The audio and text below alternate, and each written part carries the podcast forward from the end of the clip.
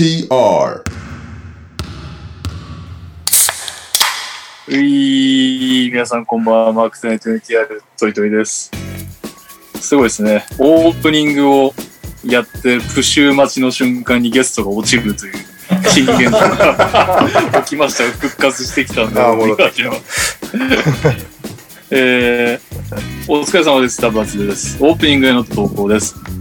普段着ている中で一番古い T シャツを教えてください。続きまして、ご無沙汰しております。狙いです。久々に投稿させていただきます。本日、しれっと22、23シーズンより W リーグに姫路イーグレッツというチームが参戦することが発表されました。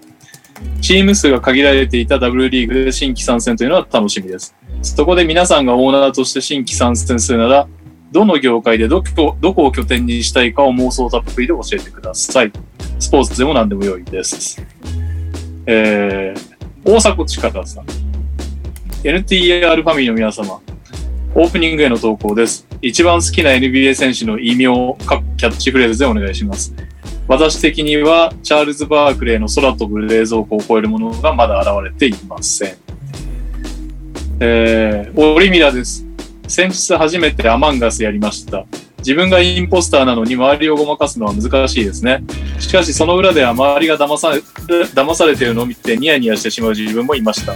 ちょっとハマりそうです。そこで本日のお題は最近ニヤニヤしてしまったことでお願いします。最後、こちらも久々ですね。トニー・アヘンさん。過去に自分が目撃したスポーツ会場でのファンの番号。ということで、お、これ全然、あれだな。イヤホンで繋がってない気がするよ。いいや。オープニングだけやりましょう。あの、着ている中で一番古い T シャツ、えー、オーナーとして新規参戦するならどの業界でどこ拠点、えー、一番好きな NBA 選手の異名を、えー、最近ニヤニヤしてしまったこと、そして最後は、スポーツ会場でのファンの番号を自分が目撃したものだそうです。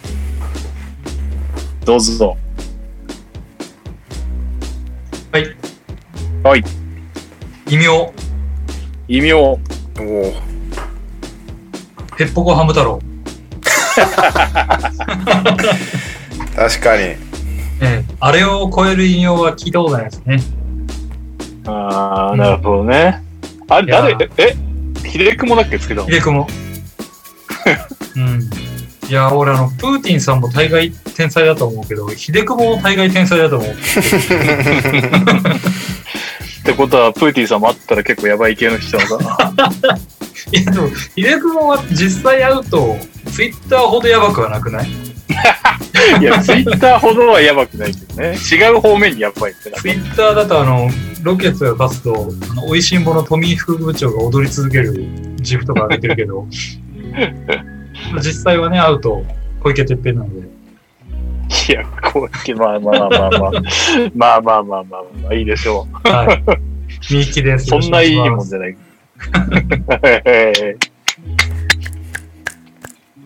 まあこの番組で言ったような気がするけど、ダンクシュートだかフープだかが大昔につけてたハロルド・マイナーへの空飛ぶ不発弾も相当面白かったけど。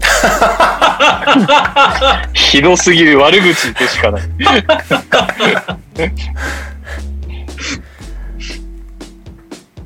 あお全然 NBA じゃないけど、うん。えー、柴田勲の銀座の盗塁王試合が終わって2 3 0分後には銀座にいたっていう目撃だったまあ、ね、そのスピード感なのね。実際足早いからね。うん。常におるっていう そうね。なるほどね。いいですね、あの人はね。大西レオですというわけで、全え然盗塁王じゃー、ないです本日ね、ゲストの方、ズーム起動したら、上裸で登場して、理由がバタバタだったかららしいですけど、答えの方は整ったでしょうかえー、異名ですよね。異名。逆襲の反骨。あ、誰だっけ、それ。僕です。お前かい いそうって思ったら、えプロプロレスラーっぽいでしょ。全日系。とか、あの、K1 とかでつけそうと思って、聞いてたら。確かに、あのープロレス、格闘技系なんですね、修二さんは。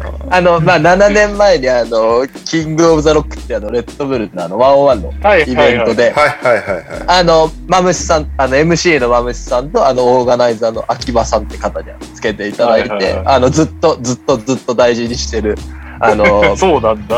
結局、げもう二人が結局何なんだ、これなんだっけとか言ってる異名なんですけど、僕は結構大事にしてます。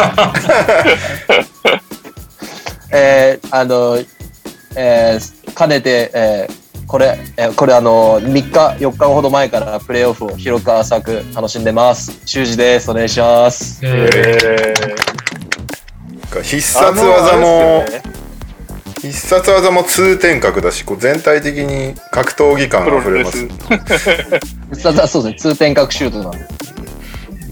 あの、キングオブロックの秋葉さんがプロレス好きなんですね。そうなんです、そうなんです、そうです。ああの人、秋葉秋葉さんがプロレス好きで、好きで、なんかだから、昔やってたレジェンドとかで、煽り V とか作ったのも、秋葉さんのプロレス好きがうんうんうんうん。影響してるとかって言ってましたね。はい、そんなわけで、改めまして、本日のゲストは、3x3 福岡 u 和モンスターズ、所属プロボーラーにして NTR ファンタジー、N3 でいいんですか ?N3 でしたっけ？今年参加して、参加してたのは。某リーグですよね。某リーグ。N3 でもないっていう、某リーグに参加してくれました副所長、AKA 阿藤修二さんです。お願いします。というわけで、先週に続きゲストに来ていただいたんですけど、あの、先週の編集してたレオくんが、ゲストトーク、この間のニュース行く前に1時間あったんだけど、どうなのっていう話をさっきしたら、ちょっと分割しようかなと、今日は。第1部は、NBA 関連の話をちょっとして、ニュース行って、そこからちょっと 3X の話聞こうかなと思っておりますが、どうなんですか、今年のレイ、レ、まあ、まあ、あれですよね、何回か出てくれてるんで知ってるリスナーの方も多いと思いますが、まあ、レブロンクラスターなんで今、レイカーズを推してるという感じですよね、多分。そうです、そうです、そうです、そうです。基本はレブロンですよね。基本はレブロンを推してますね。はい。ああどうでした？今年も終わっちゃいましたけど。もう終わったんですかね？あれ。あれセ、あれセミファイナルから、もう、セミファイナルで負けたチームとレイカーズがやって、なんかトーナメントに入るとかはもうない。いいですね。敗者復活戦が。なんでそんな M1 の準決勝みたいな感じ 別別会場でね、みんながわーって言ってるあの。いや、本当になんか、いやー、まあ、サンズファンの皆さんには申し訳ないけど、いやー、これはちょっと、大丈夫っしょって思ってたんですけどね。全然、大丈夫じゃなくて結構やばかったっすね。笑けたっすもん。4-2っすもんね。4ですよ、まあ、4最後でもあれか、AD がいなかったから、まあどうしようもないっちゃどうしようもない。いや、まあ、そうですね。でもまあ、結局それも全部ある、あれじゃないですか。その、レイカーズが持ってた運みたいなもんじゃないですか。うーん。去年使い切ったんですからね。いや、そうですね。なんか、あれなんですかね。これからレブロンはこう、いね、と1年越しぐらいに来るようになるんですかね。来年はいけるみたい来年はいけるんじゃねえかみたいな。な。あちなみにこれ、プーティンさん聞いてます？ね、すでに。やっぱサンズが好調だとプーティンさん聞いてるんだな。というわけでね、なるほどね。年は大丈夫ですか？怪我？今年の敗因は？嫌じゃないですかね。なんか、じゅんぐりじゅんぐり怪我して、なんかこう、フルパワーのメンツがあんまり揃わずみたいなところもあったし、なんかそろ、揃ったら揃ったでオフェンスちぐはぐったしみたいな。難しいですね。なんかディフェンスは相変わらずやっぱ硬かったですけど、はなんか、やっぱ、やっぱロンドとドワイト・ハードってすごいんですね。結局、いやいや、本当思いましたね。ドワイト・ハードとロンドって超すげえなって思いましたもん。ああこ、こんな違うかねってちょっと思いましたもん。えー、あれが、えってことは、その代わりに入って、おマルクガソルがダメだった。あ、てか、ドラモンドが出てたから、ドラモンド、マルクガソル、あいつか、シュルーダーがいまいち。シュルーダー、やいまいちっていうか、なんかかわいそうだなと思いました。シュルーダーなんかこういきなりこうスタメンボンって任されて、もう、やれか、やれ、やれ、頑張れって言われて。はい。なんかやっぱ、やっぱシックスマンが向いてるんだろうなとは思ったっすね。なんか本当にあそこにロンドがいて、ロンドとシュルーダーが交代交代でとかの方だったらもっとシュルーダーもこう負担もなくこう好き放題点とか取りに行けたのかなとも思うし、あースタメンじゃない。ああとやっぱもう、ハレルは期待をしすぎたかもしれんかった。あいや、なんかハレハレルももっと夢見たんですけどね、ハレルに対しては。ーハレルが、思ったより中守れないし、オフェンスもオフェンスでね、渋滞しちゃうし、難しいです。そうなん、そうなんですよね。いや、ハレル大変だったろうなと思って。フラストレーション溜まったろうなとは思いますね、なんか見てて。やっぱアンス AD とプレイエリアも被るんで、そうですよね。一緒に、一緒にいたら狭いし、いないと中守られちゃって、こう、うん、なんかと、こう思ったよりなんかクリッパーズの時の凄さがいまいち見えないみたいなところはあったんですけど、今シーズンはそんな入ってなかったんですよね、シーズン中、3は。シーズン中3どうだったっけな？なんかなんかね、去年の、去年のプレイン、プレインじゃねえ、プレイオフが、こう、急に開眼した感じでしたよね、AD もプ。レーオフのレイカーズやばかったからね、シュート率。今年は26%ですね。めっちゃ落ちてますね。うん26%。うん。去年33%だったから、めっちゃ落ちてるね。へーあもうなんか、これ以上はもう語ることはないっす。え、誰、誰がいるんでしたっけ、来年も。来年は、レブロン、AD、えーっと、シュルーダーはなんかやるみたいな。あシュだからまあ、だから AD もなんかこのメンバーでもう一回やって優勝したいみたいなこと言ってえ。まあ、ここ最近の NBA だと一番やばいセリフを吐いたんで。来年も一緒にやろうぜは、フラグなんで。お、これフラグかな？フラグかなと思って。あ、シルーダーでも契約はないんだ。契約は KCP が残ってるね。あ、そうそう、KCP です。カレルがプレイヤーオプション。カレルプレイヤーオプション。あと、まあ、クレオクズマル、レオルデンが来年まで。そうそうそうそうそう。そうそうそう。あ、そっか、クズマは延長してる。あ、やばいっすよ。カルーソが最あ、初。カルーソ、そうです。カルーソ最終年なんで、カルーソが、だから他のチームがカルーソみたいなやつが欲しいっつって、ちょっと上げてきた、ふっかけられると、結構やばいっすね。イルダあーりえますね。ねあの、バックスの時のデラデラベルドバとか、ヒューストンのジェレミー・リン的ななんか謎に金使うことなんで、いなくいや、なってでも、なんかちょっとありそうなんですよね。カルーソやっぱなんかいいいじゃないですか。本当に。本当ただただカルーソをレイカーズからいなくならせるために大金ふっかけるチームとか出てきそう。いそうだな なるほど。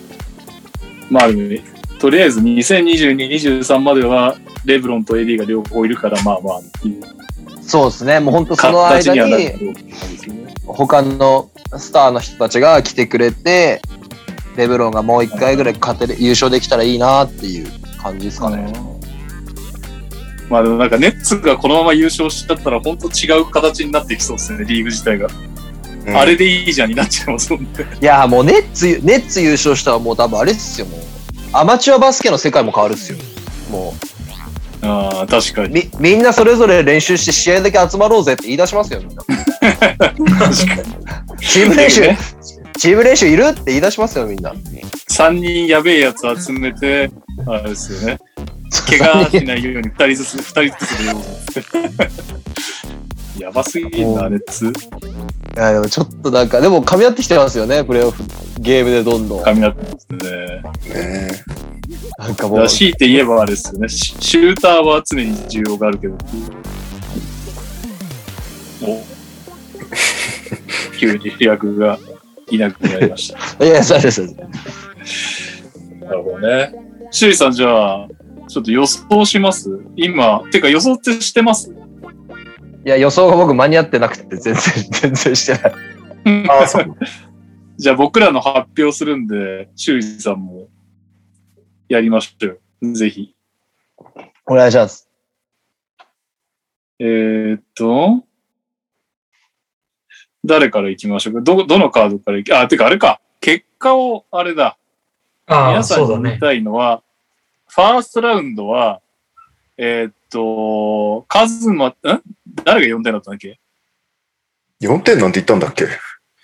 カズマが一番全然ダメだったですよね。確かカズマが4点。そうだ。えーあ4点なんだで、レオとニャオが6点。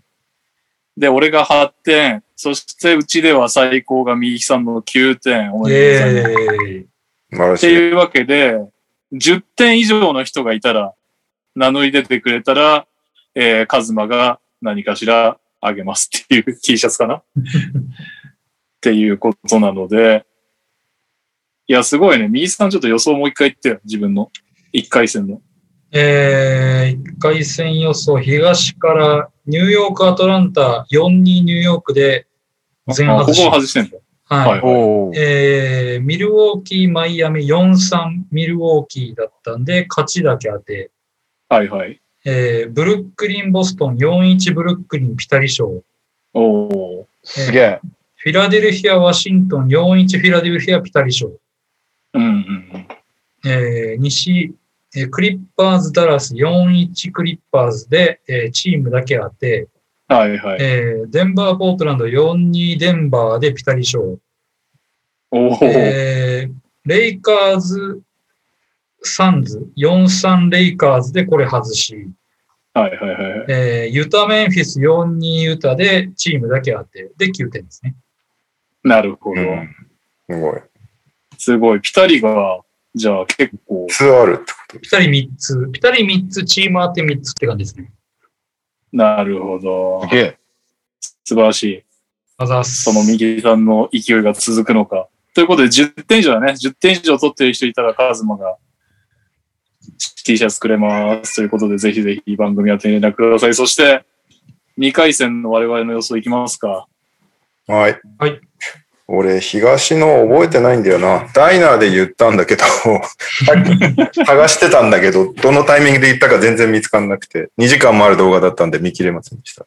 えっと、西は LINE で送ってるんですけど、えっと、うんクリッパーズ、ユタ、逆か、ユタクリッパーズは、えー、43クリッパーズ。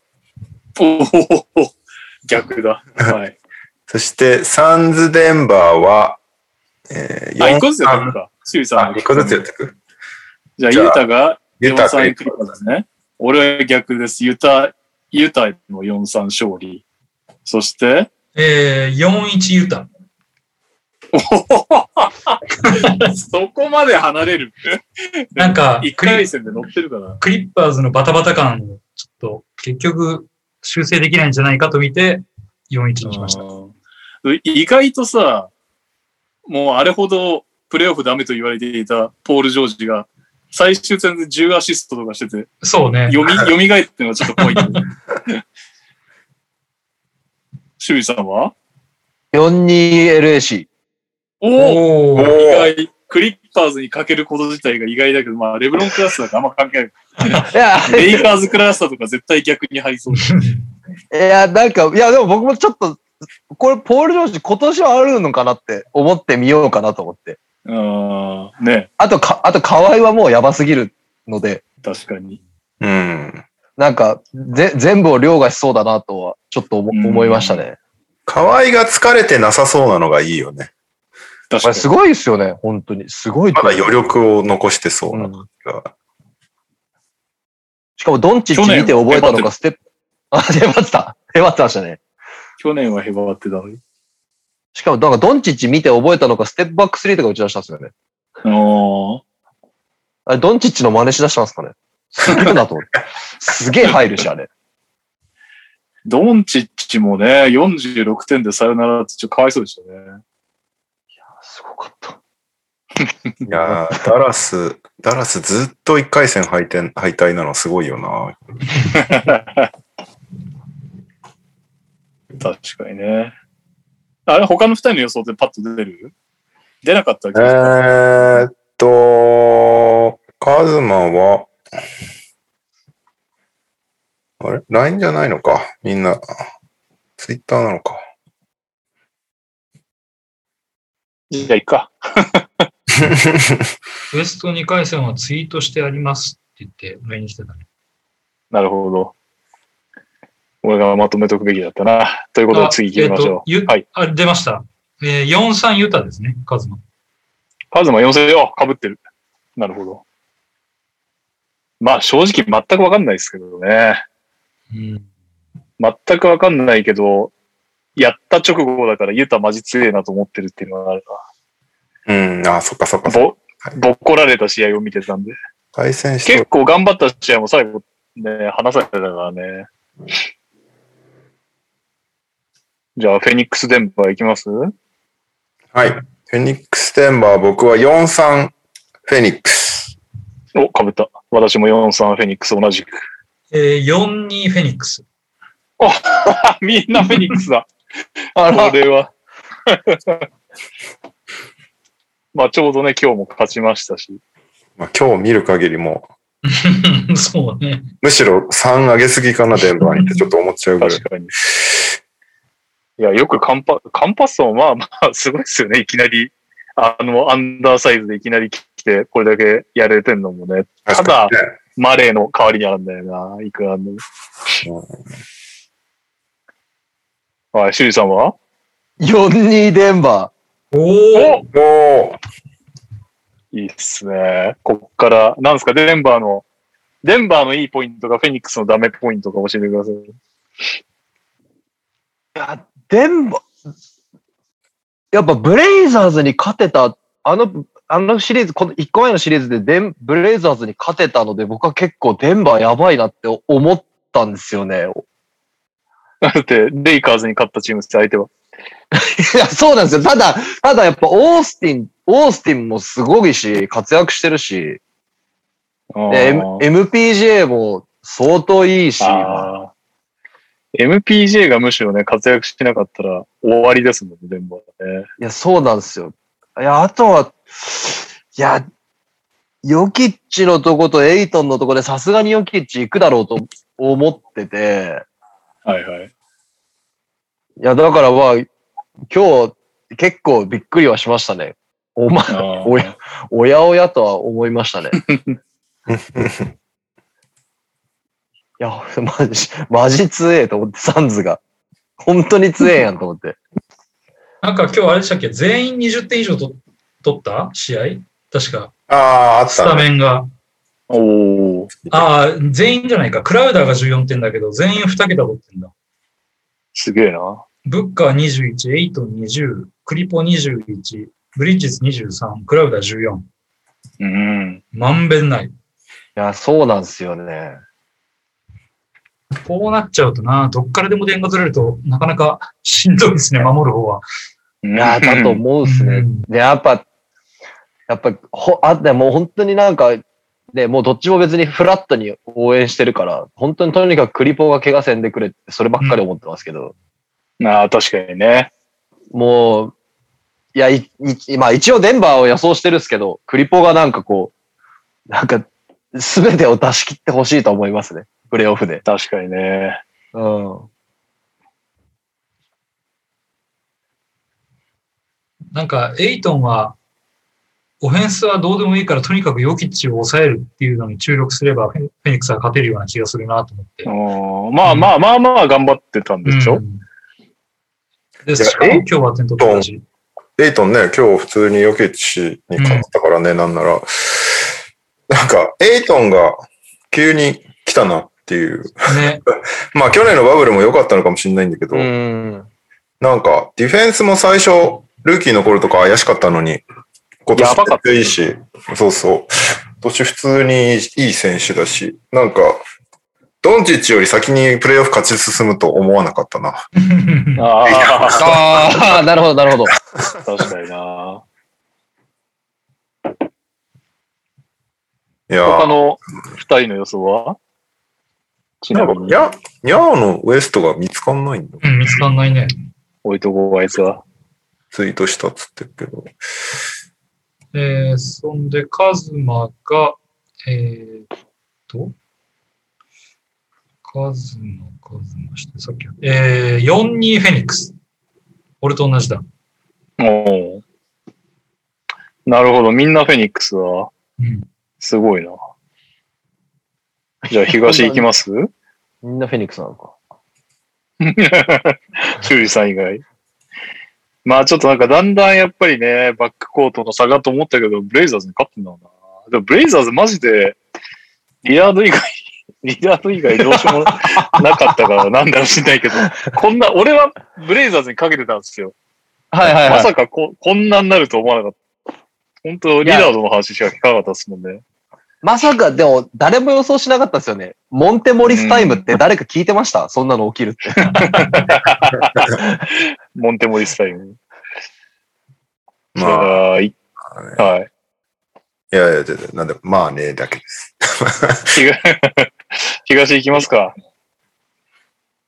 東、僕ちょっとね、思い出せないので、どうぞ。俺はじゃあ、アトランタ、フィラデルフィアはアトラアトランタ4-2にしたんですけど、これ僕は、うんなんとなくもう半月板っていう時点で、あのセブンフッターでも体格もめちゃくちゃいい、エンビードが半月板やばそうっていう時点で、出ないことにかけて4-2にしたんですけど、うん。出て勝ったからめちゃくちゃびっくりしてます。なるほどね。うん。俺、フィラデルフィアにかけたのだけは覚えてるんだけど、はいはい。具体的、4-2とか4-1とか、割とフィラデルフィア寄りにかけた記憶があります。はいはいはい。俺は吉井さんは？4-3アトランタです。おお、いた。もうみんはなんだろうそれはやっぱエンビードいないって。頑張れカペラ。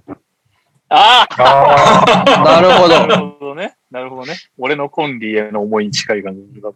まあ、あと、トレイヤングがもう、なんか、ノリノリになってるので、その勢いのまんまで、若さで突っ走るかなっていう感じがしたので、これヤングね。なんやかんやいい選手揃ってるじゃん、いや、デプスはね、金めっちゃ使ったからね、うんオープンに。ガリナリいるわ、みたいな感じだし。ガリナリまだダンクできたんだってちょっと思っちゃった。たどたどしい感じでボスハンドしてる。ボグダンもなんやかんや戦力になってるしっていうところで。ねえ。うん。ボグダン復活してきてよかったな好きなプレイヤーだったから。だからちょっと、さあ、修二さん。はい。はい。えっと、4-3アトランタ。おー。僕もあの、エンビエンビードはもう出ないやろうって思ってました。なるほどね。そうか、そうか、そうか、こガシガシガシ。で、ガシガシアトランタ勝つっていう。な、なんじゃそりゃっていう。すごいっすよね。はまあ結局、ベン・シモンズのところとかもなるんだけど、まあでもなんか、もうアトランタ・フィラデルフィアを見てる限りで、もうなんか絶対東ブルックリン出てくんなっていう感じがすでにちょっとこう、西は、西はすごい予想が面白いね。もう、東これブルックリンだね。よっぽどのことないぞっていう状態になってるのが、すごいなだってもうブルックリン、敵は怪我だけでしょ。もうほんと。ほんとそうだよね。うんい。。やーこっからしかもね、ハーデンで上がり目しかねえもんな。うん。あ、ジェフ・グリーンも復帰するのか？なんならハーデンずっと出ないで優勝とかいうギャグみたいな展開はありそうだもん。いや、もうそれ、それもう気持ち悪くないですか？マジで。マジで。マジでやばい、それ。あの、ハーデンって喜ぶのかな？いやーまあ、もう背に腹は変えられないんじゃないの？本当クラブには行くだろうけど、なんか、でも、レオが、なんか、言ってたよね。なんか記憶あるんだけど、その、ダイナーでひょっとしたら言ってたかもしれないけど、ハーデンを取った時点で、その3人、スーパースターを集めることで保険になるみたいな話を、ああ、はいはい、レはい。オがしてた気がする。言った気がする。ちょうどそれが起こってね、一人怪我しても二人いれば全然大丈夫っていう。恐ろしい世界ですよ。僕僕もそれなんか聞いた覚えあるっす。あります、あります。うん。そうねもうこのレ、この、この、このレベルのスターだったら3人いたら儲けもんでいいよね、みたいな話ですよね。うん。本当そうですよね。実際そういう形でシーズンも勝ち進んできたわけだもんね。ああ、いないそうなんとかするっていう。そまあ、う。ビッうん二人倒れてた時期もあったけど、確かに。それでも勝ってたからな。ビッグスリーが揃った試合ってほとんどないんだもんね、結局。うんそう。そういやー、本当ね、揃ってどうなのって思って、セルティックスのシリーズ見てたら、もう、どえらかったっすけどね。そうね。本当もう、フリーザみたいな感じでしたよね、本当ね。いや、マジもう、なんなんて思いましたもん、本当に。よくわかんない。ここからニュースにあるでしょうけど、そしてエインジがいなくなるっていう。そこまで行きましたね。じゃあこの流れであれか、ブルックリン・ミルウォーキー。俺はもうこれ間違ったと思って4-3ブルックリンにしちゃった。絶対3位からそうなんだけど。俺これどうしたっけな覚えてないけど、4-1か4-2なんだよな、絶対に。なんか、そその、しばちゃんと MQ さんとの予想を外して選んでた気がするから、ああ4-1だったかなまあ4-1はあるかもな。1回ぐらい勝てよって話だよな、ミルウォーキーも。俺は4-2ブルックリンですね。それも、それすら怪しいよな。うん4-0か4-1な匂いがすごいですね。まあ、ちょっと、ヤニス頑張ってくれるでしょう。ちょっと、あうん2回勝ちます？あの、ちょっともう、KD との宇宙人対決を2回は制してくれるでしょう。本当 やばいね、あの2人がやってるの見てるのね。なんか、やばいね、マジべで。別の競技に見えてくるよね。あ の何なんだろうなんか、ロングツ2とかも関係ないもん。概念が。何を見せらション入るみたいな。あれなのかな、将来的にはボルボルみたいなやつがああいうのをやり始めるのね、二人で。ボルボルのステップバック3で全部ファイナルが決まってしまう。もう、もうわけわかんなくなるの、そしたら。腕を振り回す競技になりそうだ。やばいね。あれ、一応あれだよね、ブルックリン・ミルウォーキーの深い話は、まあ俺は全然深くないけど、ピックアップゲームでやるんで。えそうね。あの、サンズ・レイカーズの締めとブルックリン・バックスの最初の2試合って感じですかね。相変わらずほぼ見れてないですが、すいません。えっ、と、じゃあ、シュイさん、シュリさん。ブルックリン・ミルウォーキーは。4-3ブルックリン。うわー来た。やっちまったケースね。俺と同いじだ。や、もう、もう、もうやっちゃったっす、これ、マジで。こっから3勝たないでしょ。うわあ、もう、いや、ちょっと、いや、いや、がん、頑張れって、もう、頑張れ、ヤニスっていう、もう本当に。頑張れ、ヤニスって思ったけど、いや、まあもういいや、これ以上はちょっともうやめとこ 厳しいですよう。ね。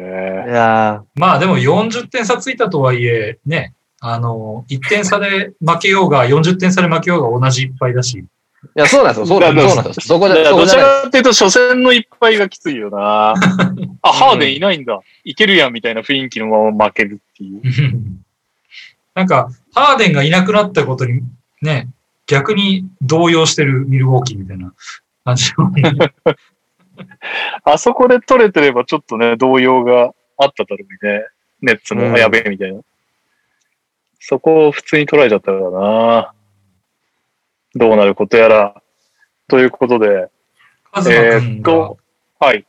えー、4-2フィラデルフィアとうん。4-3ブルックリン。センスないね。同じ予想だよ。今日サブルティンは。やってんな。カズマやってんな。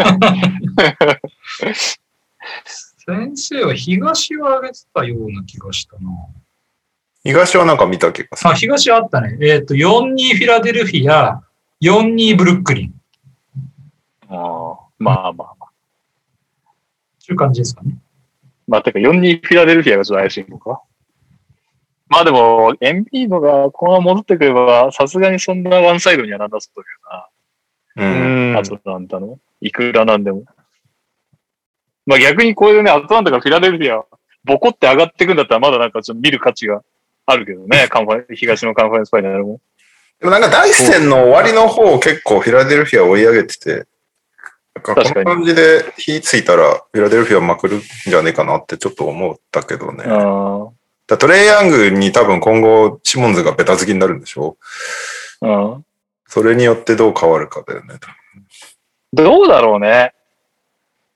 なんか最初ダニー・グリーンでさ、で、うんそっから、あ、やばいやばいっつってサイブルになって、最終的にやばいやばいっつって始末になって、みたいな感じで どうすんだろうなっていう。トレイヤングのその扱い辺をが、トレイヤングがどこまでそのマンディフェンダーに苦労するかだよな。ももちろん、シモンズは、すごい、すごい、すごいのはすごいんだけど、とはいえだよな。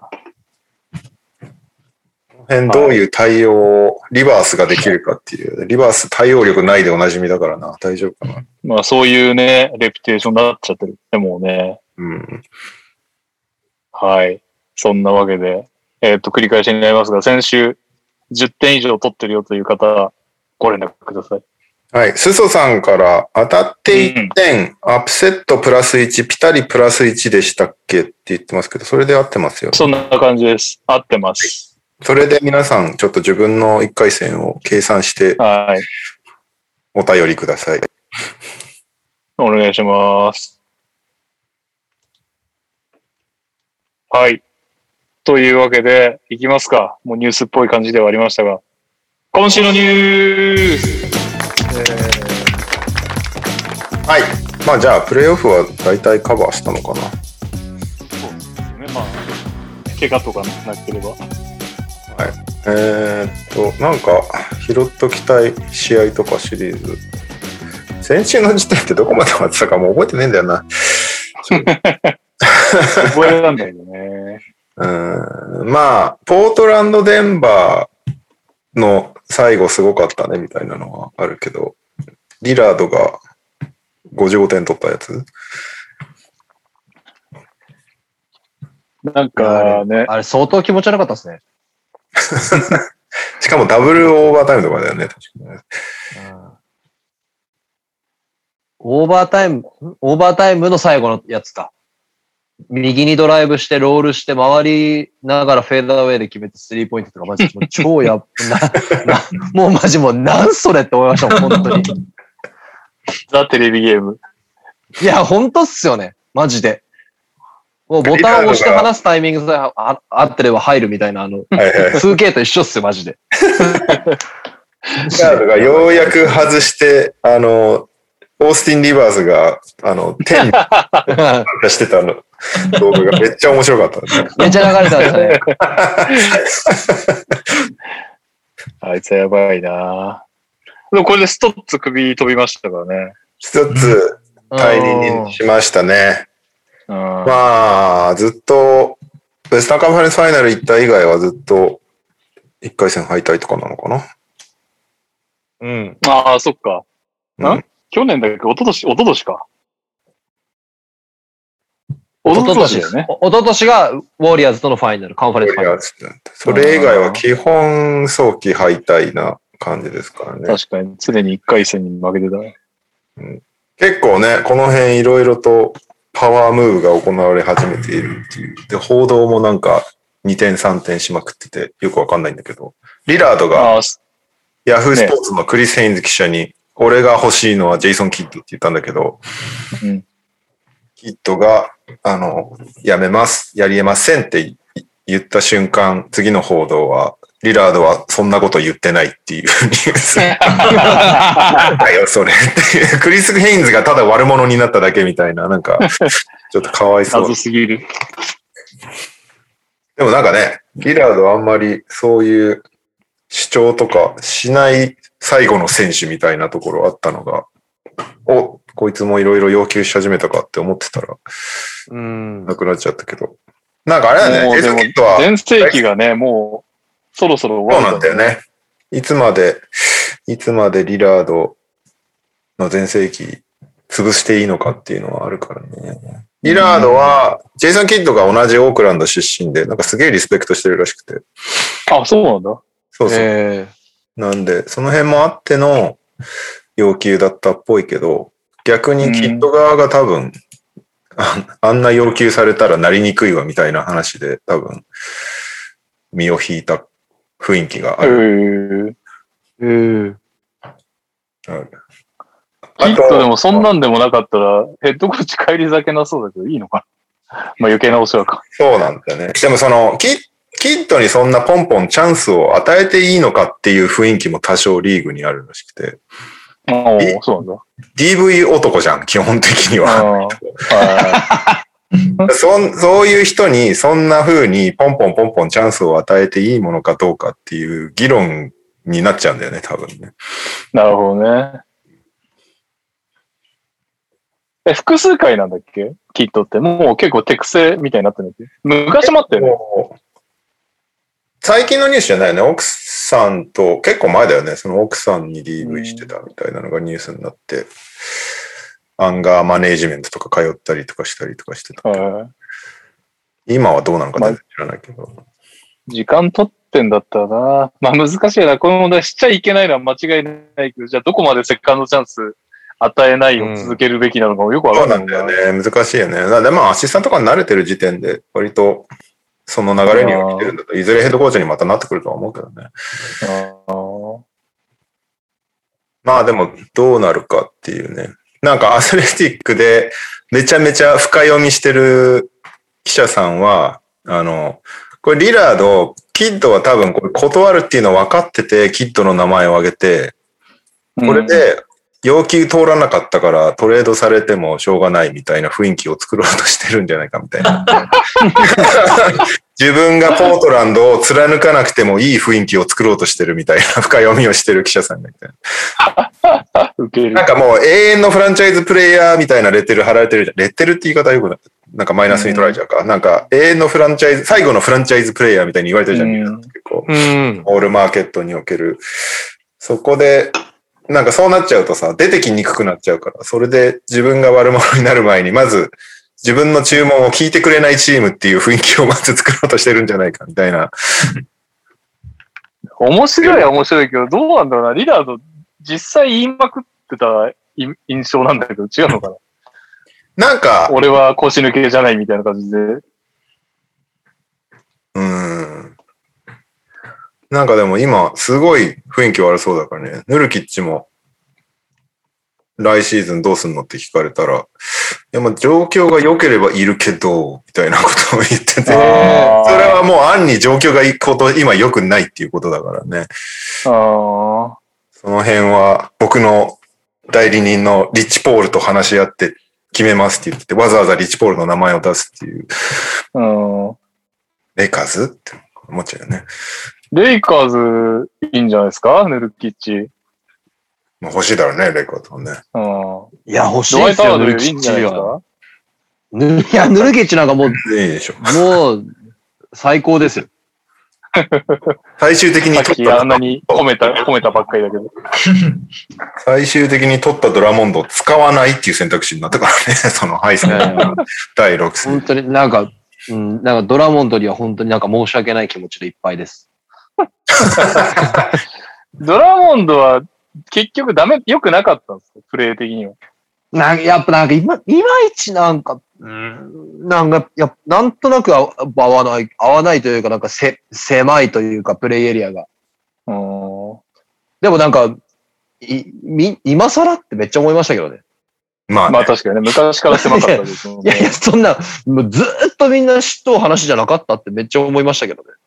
うんなんか、だからリリーダーじゃねえや、レブロンがずっとプレーメイク外からするぐらい元気な年だったらラジコン化してたのかもしれないけど、いや、そうなん今ですよ。年はそういう感じ。じでもないですもんね。うん、だからなんか、本当に、ね、いレブロンがポストアップしたりとか、いろいろ、いろいろややる分、邪魔になるんじゃねえかなと思ったら、やっぱりそうなってたんで、なんか、いや、ドラモンドが一番被害者だなってめちゃくちゃ思いますけど。いやー、いやーなるほどね。ドラモンドも分かってたような気がするけどな。あの絶対ススタメン保証とかされたんだろうな、あれ、裏で。あー そしてマルクスネルっていう。絶対さっさとマルクにしときゃよかったのにって思っちゃったけどね、なんかー、い。や、ほんとそうっす。まあ、ほんとそうっす。なんか最後、まあいいや、これはピックアップゲームで話そう。は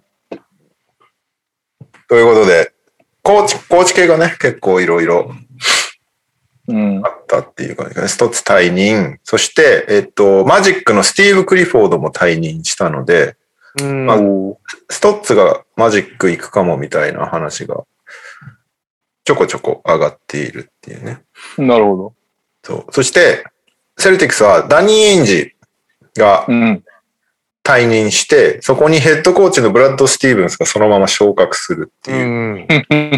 ビッグリムそれもすごいよね。そう。なので、ブラッド・スティーブンスが今後、バスケットボール運営部門代表で、これから、うん。えー GM やらヘッドコーチやらを選ぶっていう感じですね。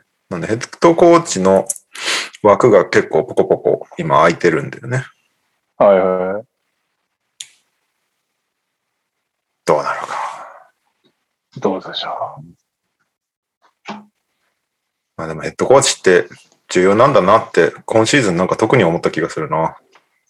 う。おーなんで？うん。いや、なんか、まあ、モンティは去年もすごい良かったけど、モン、サンズの台頭とか、まあ、それこそ、次のニュースで、あの、コーチオブザイヤーになったトム・シボドーのニックスとかさ、うん。ああ。はいはいはいはい。なんか、コーチによって選手の活躍って結構影響するんだなってちょっと思いましたね。まあ合う合わないもあるしね。そうね、ロスターとまず合うかどうかっていう、なその辺の見極めってすげえフロント大事なんだなってうん。思いますね。失敗してるチームばっかりじゃん、基本的にそこ。ロスターとコーチが合わないみたいなのって。そうだよそれこそね、アアトランタとかね、クビになって、ネイト・マクミラーになってからめちゃくちゃ強くなるみたいなな。の。確かに。どう考えてもあれヘッドコーチの影響だし。うん。で、ナッシュもなんだかんだ、ナッシュで良かったんだなって感じするしね、ブルックリン。そうだね。間違いないね。うん。その辺は思っちゃうな。で、今、ちょろっと出ましたけど、ニックスのトム・シボドーが2020-21の NBA コーチャーザイヤーオード受賞ということで、めちゃくちゃ接戦だったんだよね。あ、そうなんだ。うん。あの、ポイント制なんだけど、1位票に5ポイント、2位票に3ポイント、3位票に1ポイントで、1位票はシボドー43で、モンティが45で勝ってんだよ、モンティが。おお、そうなんだ。おでもよ、2位票が42対32でシボドーが圧倒的で、圧倒的ってほどじゃないんだけど、まあ10、10票差で、3位票が10対19で、モンティが9票多かった。で、合計ポイントが351ポイント、トムシボドー。そしてモンティは340ポイントということで、すごっ。わずかへー11ポイント差なので、1位票2位票がちょっと入れ替わるだけで、多分変わってたっていうね。えー、えそんな接戦な時ってあるんですか？ね。3位のクイーンスナイダー・ユタは161ポイントなんだって、実質ニックスの志望動対サンズのモンティって感じだったね。うーん。へやっぱり不毛の土地に花を咲かせたっていうのは相当功績だ。まあ、びっくりチームオブザイヤーだよね、多分ね。うんクリチームない。確かに。でシボドーは2010-11のブルーズ時代以来2度目ですね。校長。おー、すごいんだな、やっぱ七五まあ、ね。まあ、俺はシボドー大好きなんで、めちゃくちゃ嬉しいですけど、なんか、長期的に見て、将来とかを考えると、モンティの方が未来明るそうだなって感じはするけど、シボドー長期政権はなさそうだなっていうのは、なんかすごい思ったけどね。今期を見る限り。結局、プレイオフでもうワンブーストどうすんだっていう問題はね。まあ、ついってもあるけど、でも、ね。ニューヨークね、今までちょっと不毛すぎてあんまり FA が行かなかったけど、まあそれこそデュラントとカイリーが避けたぐらいだから、だけど、いいプレイヤーがこれでじゃあ行こっかなってなれば、まあね、それだけでも勝ちあるプレイオフだよね。まあでもなり、なるよね、きっとね。もうプレイオフに行けないみたいな自分結構解かれてるから、行きやすくなるっていうのはあるよね。あるよねなんか行って、責任が重大すぎるもんね。移。籍してプレイオフに行けないっていうのがまだ続くんかいって思われるのと、もう一回行ってるしなっていうので、ニックスファンの思いっていうのが、まあ多少プレッシャーが違うだろうし、違うだろうね。で、実際そのプレイオフ中のマディソンスクエアガーデンの雰囲気とかめちゃくちゃ良かったから、あれ見てあんな場所でプレイしたいなって思う選手は出てくるかもしれないよね。酔っ払ったニューヨーカーからトレイヤングへのメッセージがすごかったね。なんか、酔っ払いにわざとインタビューしまくってるビデオがあったけど。ひどかった、ひどかったけど楽しく酔っ払ってましたね、彼らも。いやそうですね、そうですね。でもやっぱニューヨークはもうそもそもマーケットがでかいから、そこでリードできるから強いですよね。そうですね。まあでも、その上でプレイオフで出れるはね、相当強いと思完全にネッツにこうパイを奪われてましたから、ニックう。ス。うん。この辺を巻き返しなるかどうかっていうね。まあでも、うんシボドーの元でプレーしたい俺って思う選手はあんまりいないと思うけど、どうなんだろうね。まあでも、あそこは選ぶよね。ロールプレイヤーとかは行きたいって思うかもね。あの人めっちゃ再生してくれるなっていうのはあるだろうから。タージまだできんだったら俺もいけんじゃねっつって。いやー、すごかったもんな、タージマジで。最終的に先発してたからな。プレイオフ。ローズとタージを主軸に頑張ってますね。そう。で、ランドルが全然だったんだもん。まあ、最後の方やっと活躍してたけど、うんローズに頼む頼むしかないみたいなふ感じになってて、いつのバスケを見ているんだろうみたいな感じになってて。まあでも、仕事おめでとうございます。おめでとうございます。なんかもう前世紀ってスピードがすごすぎてよくわかんなかったけど、スピード落ちてもあれだけ活躍できるのすごいね、ローズね。ね。なんか、すごかったよね。見てて。嬉しかったね。うん。うジデンとのタイミングも最高だったし。確かに。髪を伸ばした理由も書いてあるんで、まだの人はぜひ買ってください。確かに。なぜ髪を伸ばしたのか。うんはい。あとは、ダリル・モーリーに7万5千ドルの罰金っていうおタンパリングなんですけど、おダリル・モーリー、シクサーズの、えー GM なんですけど、うん。あのー6月3日に、あの、あれだ、セス・カリーがめちゃくちゃ活躍した試合だったじゃん。あの、うん。ワシントン・ウィザーズ相手に。それに対して、ステフィン・カリーが、まあ、兄弟なんでね、インスタかなんかで、あの、すげえやんみたいな投稿をしたのね。で、それをキャプチャして、ダリル・モーリーが、あの、ジョイネムっていうツイートしたの。一緒に、うん。言う、一緒になっちゃいなよ、みたいなツイートしたその、たった二文字のツイートで、あ、2ワードのツイートで7万5千ドルのバッキングを食らう。やば。750万円。それはタンパリングだということになったと。恐ろしいな。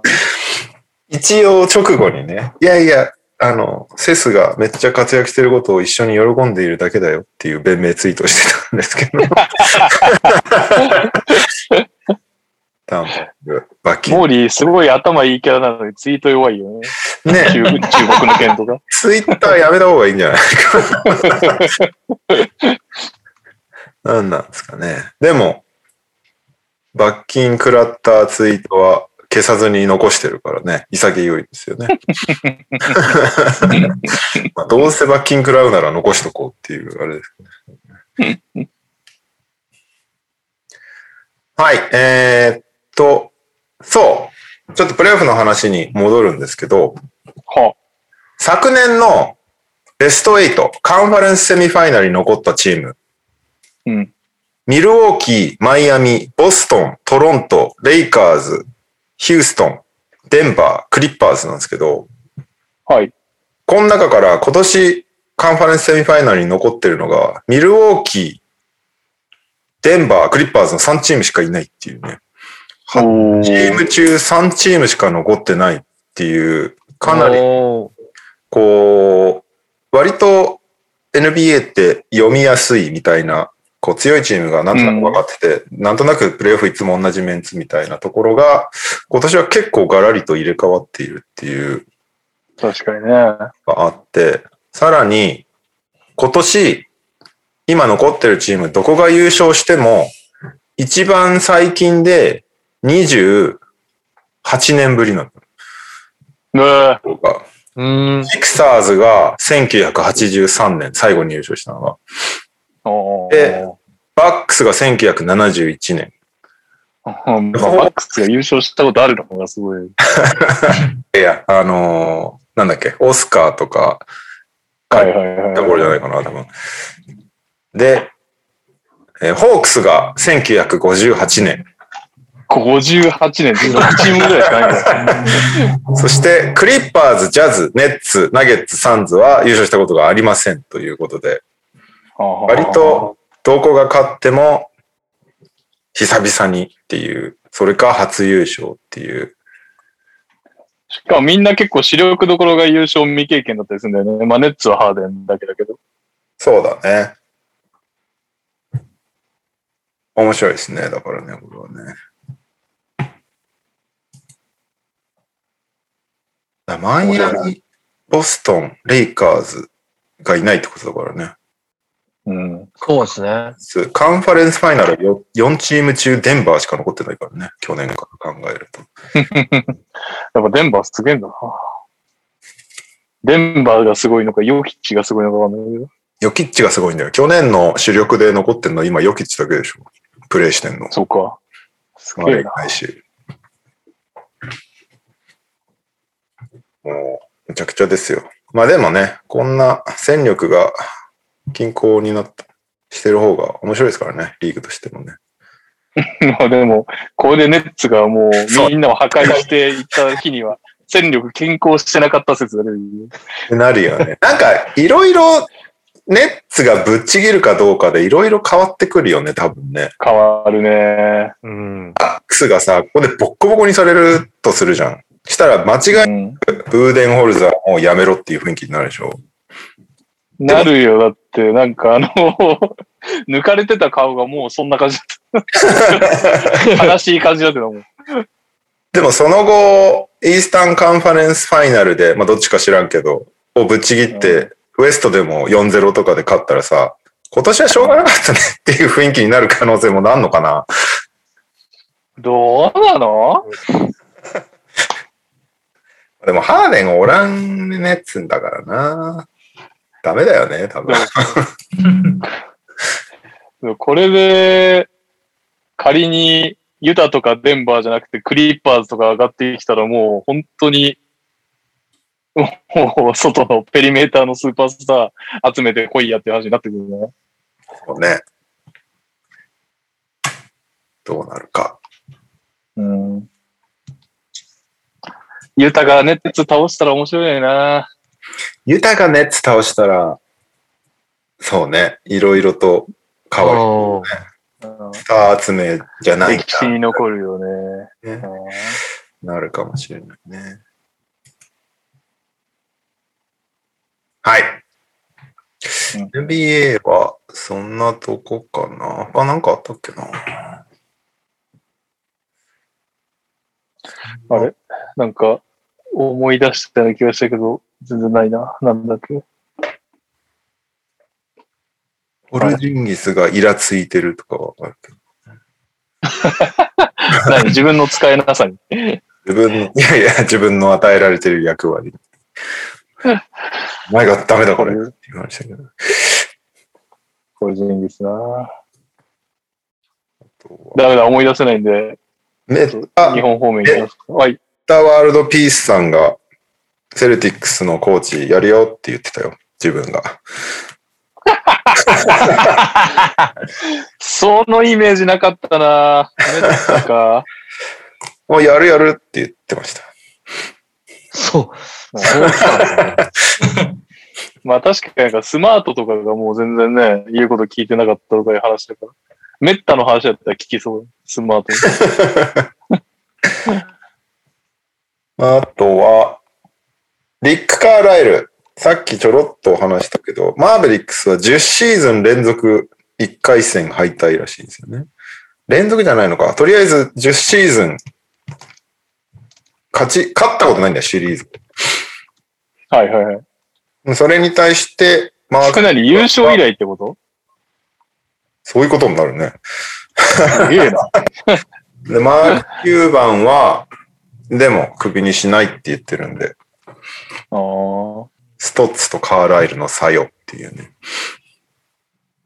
いやいや、優勝してるからね、カーライルは。優勝。そうね。ストッツは全く優勝しない。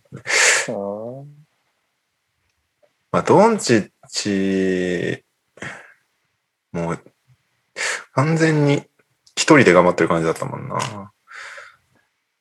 あの状態見ちゃったら、ポルジンギスのバリューも下がるもんな。欲しいってとこねえよな。うん。ん。それこそドンチッチのサポートでもうちょっとまともなウィングがいたら、めちゃくちゃ強いんだろうけど。そうなんだよね。うん。ハーダウェイジュニアも化けそうで化けないまま来てますね。ハーダウェイが3番手だったら強いと思うんだけどな。2番手だったらやっぱきついよな。うんアダウェイずっと、おおおおおって感じだよね。抜けてこないんだよな。なんかここまで来るんだけど。そこを越えてこいってところ、おおおおみたいな。大体当たる試合もなんかシュートがどうこうとかいう話でなんか、ハーダウェイのプレーメイクがとかっていう感じじゃないもんね。来そうなんだけどな。うんはい。そんな感じですかね。あとは、えーピックアップゲームでプレイオフもうちょい掘り下げましょうかね。はい。はい。じゃあ、日本方面ニュース。うん。はい。方面もめっちゃあんだよな。まあ、全部さらえないですけど、先にこっちやっとこうかな。週間おるし。えー、インターハイ福岡県予選。福岡大学大堀高校が福岡第一高校にやったでインターハイ出場決定。ーやったやったーございます。やったーもう、これは、話させてもらおうと思ってました。出ないだろやったーす。僕、ごめんなさい。試合をちゃんと見れてないので、あれなので、ぜひぜひ、今えっと、チームの見どころなども含めて、あ、いいですか。と、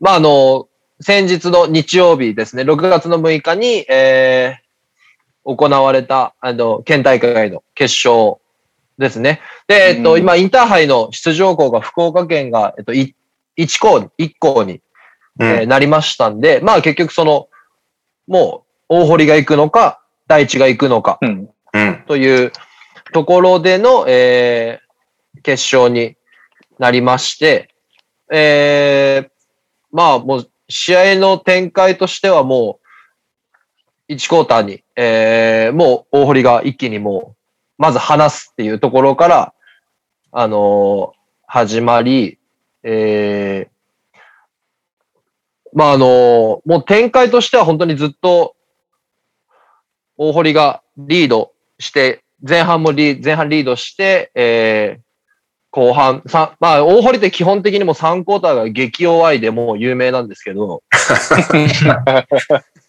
あの、前半まであのてるんですか、ハーフタイム。ハーフタイムとか、いや、ハーフタイムとか結構ちゃんと喋るんですけど、あの、なんか、なん、なんなんですかね？あの、本当に、前半1点差とかで終わって、3クォーターで24対8みたいなクォーターをやっちゃうっていう。で、3クォーターでボコボコにされ、4クォーターで全然追いつけないみたいなのがもう、いつも大濠のあの、お得意のパターンではあったんですが、はまあ3クォーターも乗り越え、で、4クォーター、で、4クォーターはもうかなり第一のイケイケのムードになったんですよ。オールコート、あ、第一がオールコートプレスをガンガンかけてきて、うん。で、だったんですけど、えっ、と、本当に大事なところで、もう何が良かったって言ったら、もう本当ルーズボールがすごい良くて、うん。あの、ミスになりそうなところを、あの、選手たちがみんな滑り込んで、ガンガン飛び込んでルーズボールを取り、なんとか、あの、時間を使い切る形で、えー、77対76、最後、相手の第一のボールだったので、第一は最後までシュート行って、入ったら同点っていうスリーポイントが入らず、えーそれをプットバックはされたんですけど、77対76で勝利っていうなる。ほど。すげえい試合。や、うんままあ、あ、の、本当 YouTube であの、大堀第一っていうのを調べてもらえればもう、来、あの、試合は全部見れるので、うん。えあの、お時間ある方はもう見ていただけたらなとは思うんですけど、まあ本当に非常に面白いゲームでしたし、第一さんもやっぱり、あもう最後の最後まで、あの、意地を見せてきたなと思ったんですけど、やっぱり、えっ、と、大堀の子たちが、もう最後の最後までリバウンドとルーズボールをすごい頑張ってくれてたので、そこはすごくあの見てる方としてもなんかこう気持ちをこう、わーっとかき立てられるゲームだったですね。うん。ちなみになんか全国区にこれからなりそうな選手はいるんですか？全国区になりそうな選手、まあ、あの、注目してみていただきたい選手は、えっ、と、まず3年生の岩下淳平っていう選手。あ、岩下純平。全然から復帰した子だよね。そうです。あの、膝下ブラブラブラザーズだったんですけど、彼は。あの、去年、去年丸々棒に振って、えー、このインターハイの県予選から、あの、本格的な復帰をしてきたんですが、まあ、やっぱり、あの、点も取れる、サイズもあるっていうガードで、おえーな、180センチ弱あるんですね。で、点数も取れるし、あの、もう今度国際的な大会とかにもちょこちょこで、もうずっと出てる子だったんですけど。あのーまあ、前十字を切ったおかげと言ったらあれですけど、あのまあ、あんこうスピードに頼らないというか、タイミングを外しながら点数取り、タイミングを外しながらいいところにボールを渡しっていうようなところで、あのもうやっぱり彼がいるだけでゲームが全然違うなというところで、本当に彼は、まあ、今年のチームの中ではまあ一番素晴らしい選手なのかなと思いますね。うーん。覚えておこう。岩下純平選手。はい。と、あと3年生だと、えっ、と、背番号5番をつけてる、えっ、と、ハリマっていう選手がいるんですが、うん。えっと、彼はもう、えっと、NBA ファンの人に見ていただくんだったら、ほぼジミー・バトラーだと思って見てもらったら大丈夫です。めっちゃいいやん。いや、もう、あのコンタクトにめちゃくちゃ強いです。コンタクトめちゃくちゃ強くて。で、負けん気もすごい強くて。へえ。で、あの、シュートエリアがスリーポイントラインの2歩前っていうところがもう超ジミー・バトラーなんですよ。全部ロングツーっていう。あの、ポストアップからのロングフェイダウェイがめちゃめちゃ入ります。で、めちゃくちゃ飛ぶっす。えへえ。いや、ほんとそ、まあ、あの、いい、いい選手ですね。何センチぐらいなんですか？ハリマ選手は？ハリマ君が85、6ぐらいですね。でももう、もうフィジカルはもう、もう、もうちょっと見たらすぐわかる。めちゃくちゃ強いです。で、あた当たるの大好きな子で。はいはいはい。自らでだから。そうですね。だからミスマッチとかの相手だと、もう第一の試合もそうだったんですけど、ミスマッチの相手をもうガンガン削りに行く感じとか、ーうんえー、もう、めちゃめちゃジミーじゃんと思いながら見てたんですけど。いいっすね。いいなちょ、岩下純平選手はないんですか？誰かに似てるみたいな。岩下淳平はクリス・ポールです。おお、すげえ。クリス・ポールとジミー・バトラーのチーム。ですね。あ、で、あとはもうあれです。あのー、1年生の、えー、もう皆さんはご存知だと思うんですけど、川島優斗。ああ、そっかそ。聞いたことある。あのー、昨年度の中学生の中ではもうナンバーワンプレイヤーの、えー、えっ、と、群馬県のあの、無限ノーリミットってあのクラブチームにいたあの、190何センチあって、バンダンクボコボコする中学生がいますって注目されてた子ですね。えー、やっぱりすごい。高校レベルになってもすごいですか？えっと、まあ、あの、何度か見させていただいてるんですけど、まあ、そまずそもそも198センチあって、体重ももう、190キロは超えてるみたいで、もうが、もう、全然の、ひょろひょろの1年生っていう感じじゃないんですよ。はいはいはい。なるほど。で、もう走、走れる、ガンガン走れるし、もうウイングでボール持ってワンドリでボガンガンダンクするし、えー、で、リムランできるし、留学生守れるし、すごっ。いやーもう本当に、やっぱりそう、アンダーの、アンダーの大会とか見ててもズバ抜けてたもんな。ああ、そうです。えーだからもう本当に多分、大堀をどうとかいうよりも、多分日本のバスケットボール界の中での人材レベルだと思うので、えー、楽しみよね。ただもう本当に今年はお、あの、大堀すごいサイズがあるんで、彼、スタメンじゃないんですよ、今。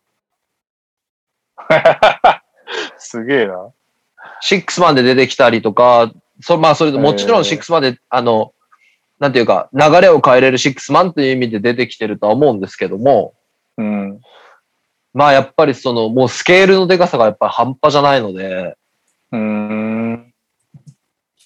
まあやっぱり今回やっぱり勝ったのの中にもやっぱりもう、普通に守れるっていうのがお相当大きいと思います。川島が留学生を普通に守れるっていうのは相当大きいと。思いますね。留学生何人いるんですか？第一は？第一は留学、ベンチに二人いて、えっと、二人が、えっと、ローテーションっていう感じですね。あーあの、まあ、オンコートは一人なので、なるほど、なるほど。はい。常に一人いるっていう。そうですね。もう常に一人っていうのも、ま、あの、変わらず。基本なるほど強い留学生いるからね、第一はね。確かに。そうですね。今の、今の、あの、出てる子も、去年も出てるし、もちろん。あり、ありく。ん。でもそれを止められるのすごいな。去年も全国で戦ってる留学生を。そうですね。それが1年生だっていうんで、もう、もうめちゃくちゃですね、本当に。いへー。や、本当にもう彼は、すごい、もう本当にもう、これで15歳かと思ったら、もう本当にこれからがすごい楽しみな選手ですし、う。うんん。楽しみ以外何にもないですね、本当に。いいですね。あの、まあ、彼は本当にカール・アンソニー・タウンズみたいになってほしいですね。え？いやいや、いいいい方を受け取れよ、いい方を。ですよ。ハウンズは、ハウンズはいい選手っていう、あるでしょ？いいい時の、いい時のキャットを取ってください。いい時のキャット。でダメな方に反応するんだよ。AD、AD にしようかな。AD、AD。ああ、AD ならまだ納得できる。キャットだから才能を食いつぶしてるイメージしかないよ。いい時のキャットで見てよ。あんなに才能あるのに。なんで15歳の表褒めてるのに、キャットだっつってるから悪口になるんだよ。いや、違う違う。今、見てた？キャットみたいになってほしいみたいな感じだったから、キャットみたいになられたら困るでしょって思って確かに、確かに、確かにそうですね。確かにい。ろんいろんな方向があるでしょ？キャットみたいになるっていう。う んまあ、いい時に、いいニュースの時にいいゲストが来てましたね。来ましたね、今日は。そうですね。ナイスタイミング。でしたね。ああまあ、本当にあの、ね、あの、もう全国インターハイ、せっかく久々にあの、1位っていうところでインターハイ行くんで、まあもちろん優勝目指してね、頑張ってほしいとうん。思いますね。え、インターハイって観客は？うーん、まだ何とも言われてないですけど、まあさすがに、どうなんでしょうね。無観客なんじゃないかなって僕は勝手には予想してますけど。今年ってインターハイって？神奈川じゃなかったかな。あ、ダメだ。そんな、とこか。どこ？新潟。あ、じゃあ新潟、新潟、北信越だ。北信越だ。新潟だったらいけんじゃねえのダメなのん？どういうこと？どういう、どういう基準で今言ってる？緊急事態は出てないよね。ああ、そういう観客。うん。うん。だから今、今んとこ新潟で、えっ、と、有観客予定じゃないですかね。なるほど。うん。バスケは、全然高校バスケ終えてないけど、こういう話を事前に聞いた時ぐらい行きたいよな。で、ああれですね、何月長岡の方ですインター。ハイって。8月中7月ですね。バスケ自体は。8月か。あ、ごめんなさい。そう、これ女子見てた、今。7月中か。あ、下7旬。月20、7月25から30ですね、男子が。ああ。いける可能性もゼロじゃないな。女子が8月10から8月15です。女子は絶対無理やな。会完全にダ場、ブ取り作ってんな。男子は長岡ですね。そうです。男子、男子が長岡の方で、女子が、えっ、と、新潟市内の方ですね。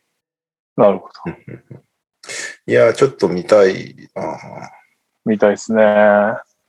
そうですね。今年は本当に大堀もそうですけど、あの、やっぱり明星さんもやっぱいるので、うんうん。明星やばいでしょ。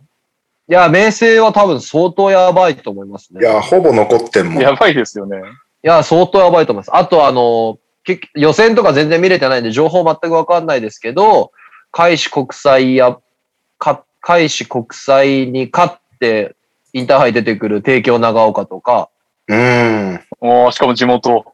そうです、そうです。あの、結局まあ地元なんで、結局帝京長岡と開志国際両方出てくるんですよね。はいはい、なるほどね。そっかそっかそっか。ただやっぱ帝京長岡さんは、ね、いつだって、もう本当にずっと何年も強いチーム作ってこられますし、う。うんーん。で、まあ、開志国際ももちろんやっぱり強いですし、やっぱりそこのうん二つだったりとか、まあ僕、個人的にバスケットのスタイルで好きなのは、飛竜だったりチューブ第一はすごい好きで、おうへえ。ああ、あの、結構イケイケゴーゴーな感じのバスケットをされるので、飛竜さんもチューブ第一さんもおー非常に、あの、そこは楽しみだなとは思ってますし、あとはなんだろう。あ、あとはそうだ。洛南さんが勝ってるんですよね、今年。東山さんに。おーおー。なので、まあ本当に、ね、あの、インターハイっていうのが、まあ本当に行われて、有観客で、有観客で行われれば、やっぱ、うん、やっぱりまあ夏の大きい舞台としてみんな頑張っても、本当に、本当に全国のみんなが頑張ってくれればいいなとは思いますね。うん。いいっすね。インターハイ追いましょう。番組で。ぜひ、はい、大堀の、大堀を追ってもらう、お大堀を追いながら、他をみんな、追ってもらえれば承。知はした。行けたら行きたい。うん。日本酒を飲みながら応援したい。それも取材じゃない。本当の応援ね。でも、す素敵。それ。新潟というご安直な発想ですいません。いや、いいっすよね、でも。最高っすね。はい。ということで、えー日本ニューストップは、大堀おめでとうということうん。が、えー日本方面続きまして、B リーグね、今いろいろと、いろいろとあって、あれなんですけど、まずは、あのーおー B リーグアウォーズがあったので、そこを、バッとはいはいはい。紹介していきましょうか。まずは、ネクストスター賞 by 日本郵便。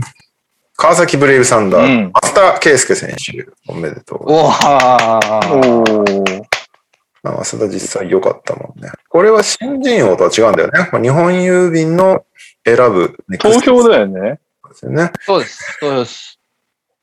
そうですね。たそして、えー、これも正直どういうあれなのかわかんないですけど、バスケットライブオンファイヤー大賞。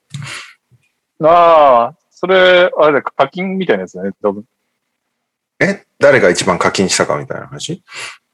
されたかってこと。試合中に、あれじゃない、ポイントを。あの選手課金してるみたいな感じ。ずるいずるいみたいなね。あれってどうなってんだろう今更だけど、バスケットライブには課金機能ができましたって話だね、きっと。投げ銭できるの？バスケットライブ。バスケットライブで多分、ポイントを投げれるんじゃないかな確かに。なんか、あのープレイオフの時見てたら、どの選手を応援しますか？みたいなの出てきてたわ。そうそう、強しかも強制だったよね。うん。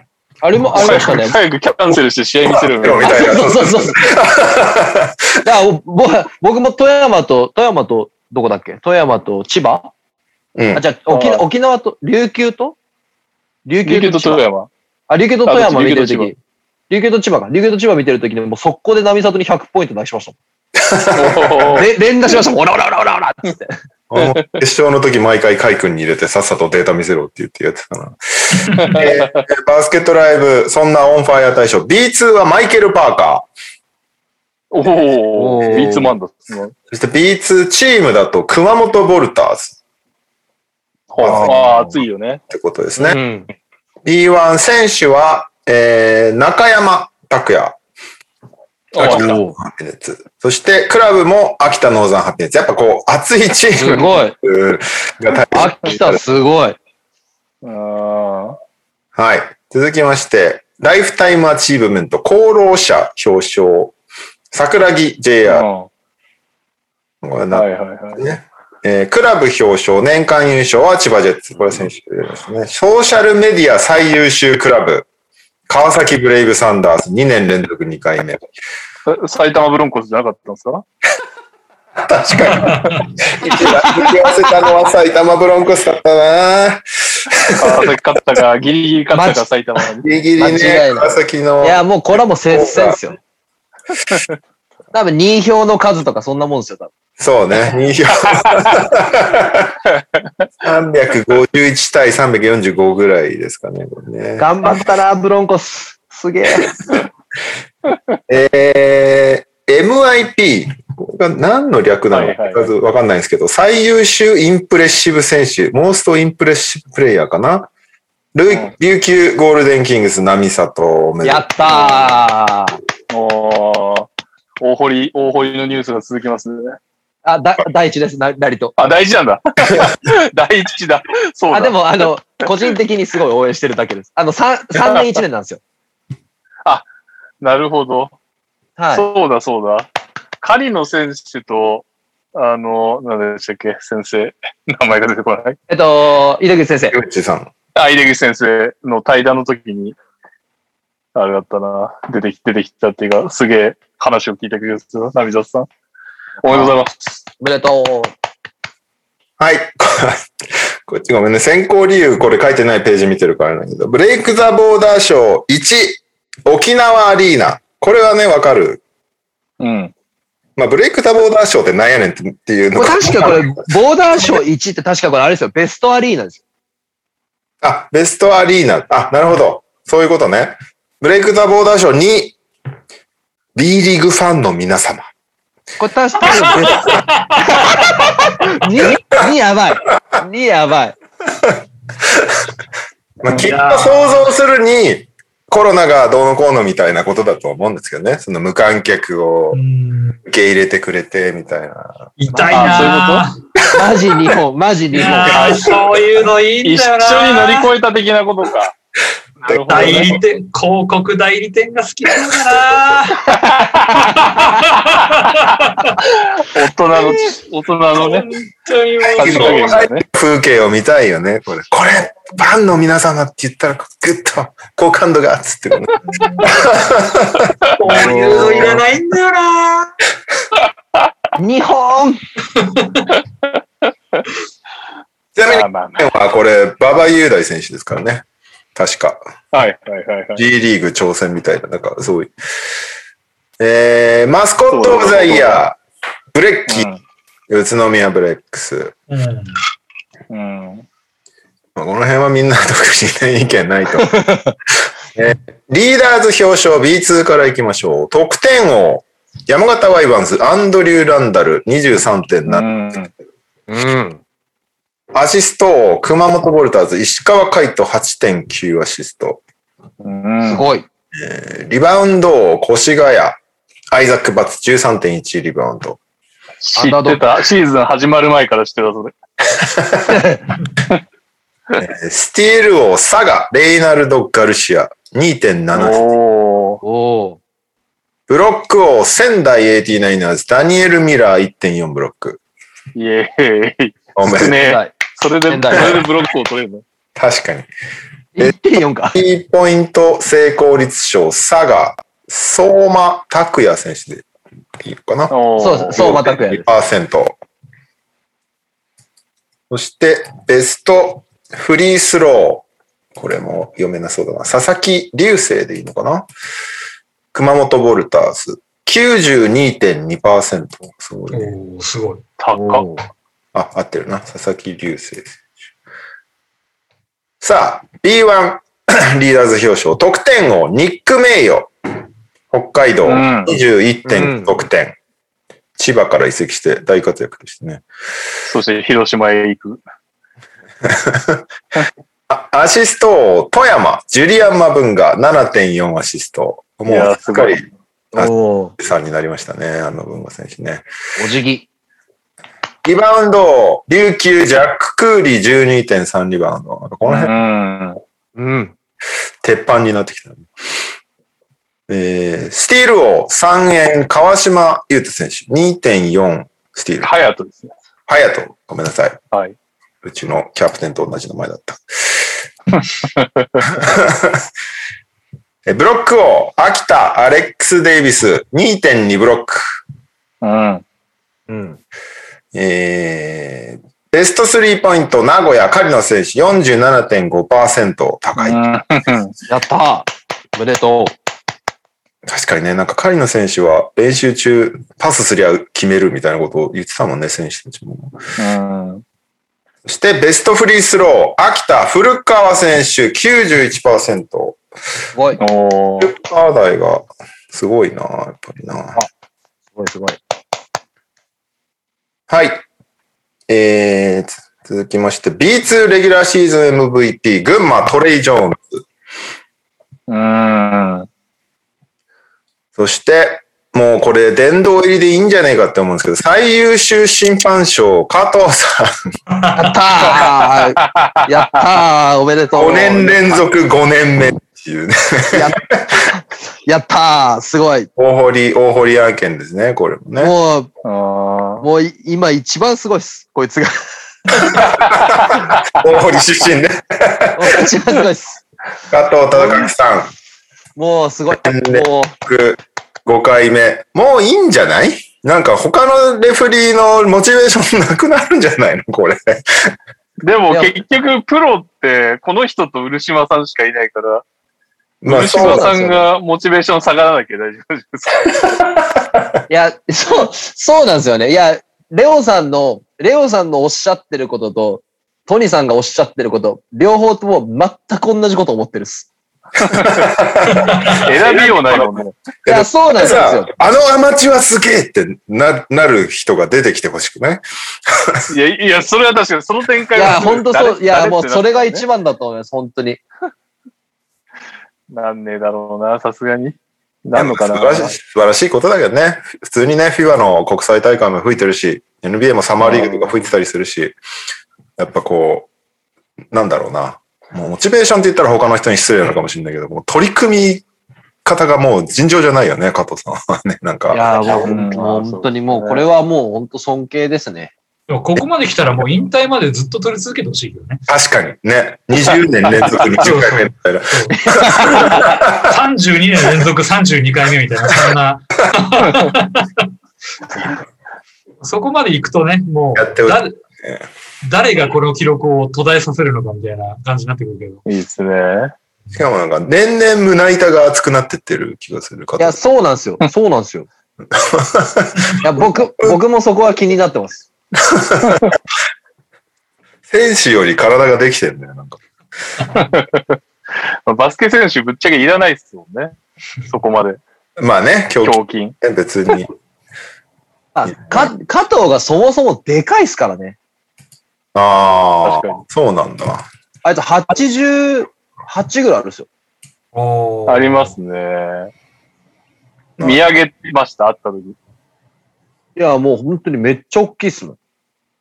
確かになんかコート上で選手たちと比べてみても全然遜色ないですもんね。本当うん体格。いやいや、本当そうなんですよね。うんすげえな。一応ね、知らない人に説明しておくと、福岡大大堀のバスケ部でね、そうですそ。の後、慶応、環境情報って SFC ってこと？これ。SFC。SFC そうですね SFC SFC ですね。SFC でもバスケやってたってことだよね。その後、えっと、彼は結局バ、大学でバスケやって、怪我して、学連に行くんですよ。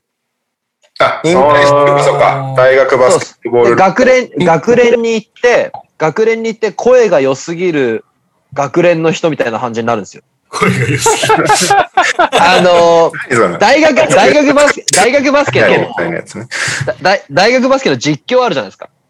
はいはいはい。あの、スリーポイント、だ、だ、なんとか大学何番誰々みたいな言うのを加藤がずっとやってて、ああ。へもう、あかあ加藤って異常に声がいいんですよ。マジでいい声してるんですよ。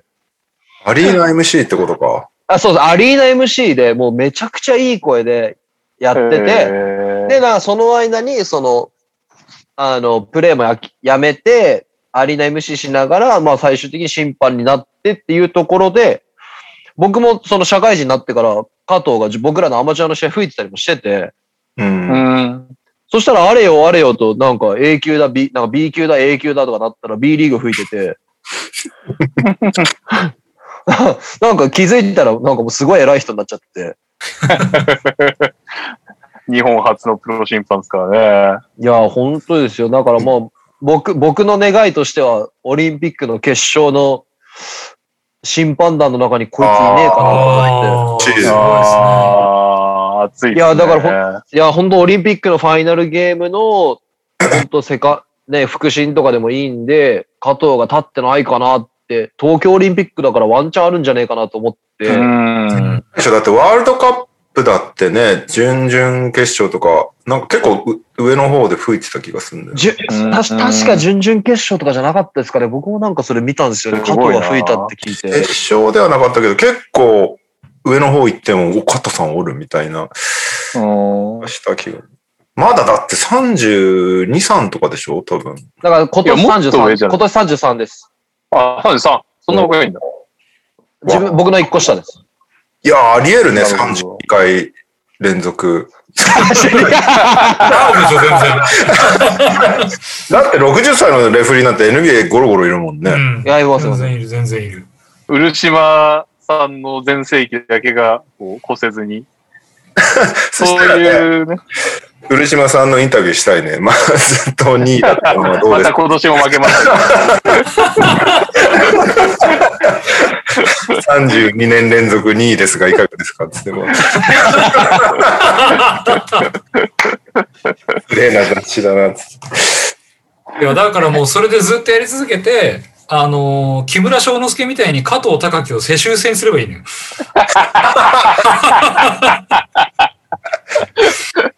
二代目加藤隆樹みたいな感じにして、いいね。もいいうね。それでずっとやっていけば、もう加藤さんの栄光は、俺たちがいなくなってもずっと日本バスケ界に残るから、すごい。あれや、何年タイムリープしても加藤さんが吹いてるってこと？そうそうそう。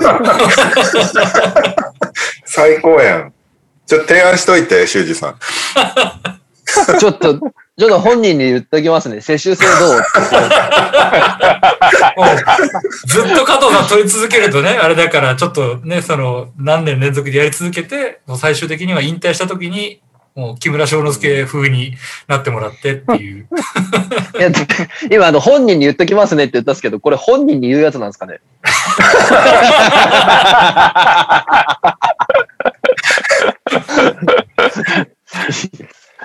あ怒られちゃいそうだな。いや、褒めてますね。基本的にいや、加藤、いや、加藤怖かったんですよ、高校の時。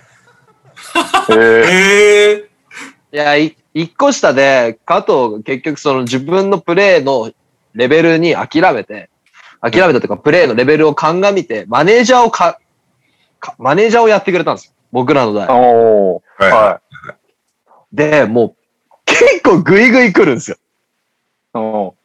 もう結構ガンガンもうなんか、これ良くないです、あれ良くないですって言うし、あの、いつかの、いつかの投稿でも出したんですけど、僕の人生初のテクニカルファウルを吹いた男が加藤隆樹なんですよ。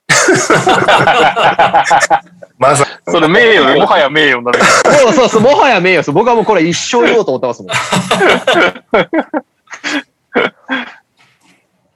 いや、だからまあ、その時からし素質はね、あったんだと思いますよ。世界と戦える。ぶれないっていう。本当っすね。いやー、日本が代表するですよ、もいや、本当にでも誇らしいですね、これはう。。らしいですね。はい。まさかの最優秀審判賞にめっちゃ時間を使う。えー最優秀ヘッドコーチ賞、千葉ジェッツ大野敦さん。まあ、優優勝してますからね。えーえーベストタフショット、ごめんなさいね、映像も特になく、川崎の藤井優馬選手。ベストディフェンダー賞、同じく川崎藤井優馬選手。おすげえ。えーベストシックスマン、大阪エベッサ橋本拓也選手。うん。あ、そっか。うんベストディフェンダー、藤井選手2年連続もしかしてこれ。2年連続。うん、そうだねそう。だよね、そうだよね。はい、新人賞ベスト5。えー、アイザイア・マーフィー、広島。イェーイ。えー、寺島亮でいいんだよね。京都ハンナ待ってます。イ。ェーイ。ダブドリ、ダブドリ案件だ。そう、ダブドリ案件ですよ。すよ。えー、増田圭介、川崎や。ったーやったそして、えー、アルバルク東京、大阪部大輝。うん。おー。そして、ダブドリ案件、宇都宮ブレックス。ダブドリ案件。ダブドリ案件。この賞はすごかったね。3つも入りすましげえ、5の3ダブドリ案件。た。しかも、同士2人ですからね。すごいですね。先見の目あるんじゃ全ないのこれ。然、全然寄り道してなくないですか？大丈夫ですか？いや、ほんとっすよ。王道行ってませんか？なんか。エブス君とか全然、寄り道感寄がり道でも何でもないなと思いながら気持ちにしてる。もう、ゴリゴリの、ゴリゴリの、寄り道しなきゃって選ばれるのも尺でしょうけどね。確かに。そうね。ボリューム12は寄り道してみました。このセンスです。エブス君はほら、あの、10号記念っていうのもあってね、こう、大きいとこ行こうってうん。話しててね。うん。あそう。で、お父さんとなんとなく俺が繋がってるから、ちょっと対談申し込もうぜみたいな流れがあったんでね。そして、ルーキーオブザイヤー最優秀新人賞がそのテーブス海君ということで、あー。これちょっと驚きましたね。ちょっとね、驚きありましたね。でも、僕は応援してたので嬉しいです。うん。結局、うつ、まあ、言われてみりゃそうだけど、やっぱり、あの宇都宮でローテ入るっていうところが、なるほど。活躍するよりも上っていう評価ってことだもんね。数字とか見るとね、上はいるのかもしれない。ファイナルまで行ったチームの、まあ、うん。シックスマン、セブンスマンぐらいの選手だったからね。しかもファイナルまで行ったチームどころじゃないよね。めちゃくちゃだって、比江島選手控えのチームのだもんね。確かに、確かに。ちょっとペリメーターやばかったからな。そう、あ熱かったもんね。なんか、その、スタッツ、スタッツなのかどうなのかみたいな話で、ちょっと、どうなんだろうって思って調べてないから何とも言えないんだけど、意外と新卒で B リーグに来る外国人っているじゃん。うん。うん。で、ルーキー・オブ・ザ・イヤー対象になるの？ならない。ならないの？外国人選手はならないの？ならない。ならない。だから、ほら、プロ1馬場選手が取った時に、いならない。馬場選手が取った時に、ちょっとごめんなさい、マーティンに悪いんですけど、みたいな こと言ってたもん。ああー、そっか、あったね。そっあか。それなんないのか。かわいそうだな、ちょっと。ワイワーって一等達也も思ったと思うけど、マーティンに言ってました、馬場選手は。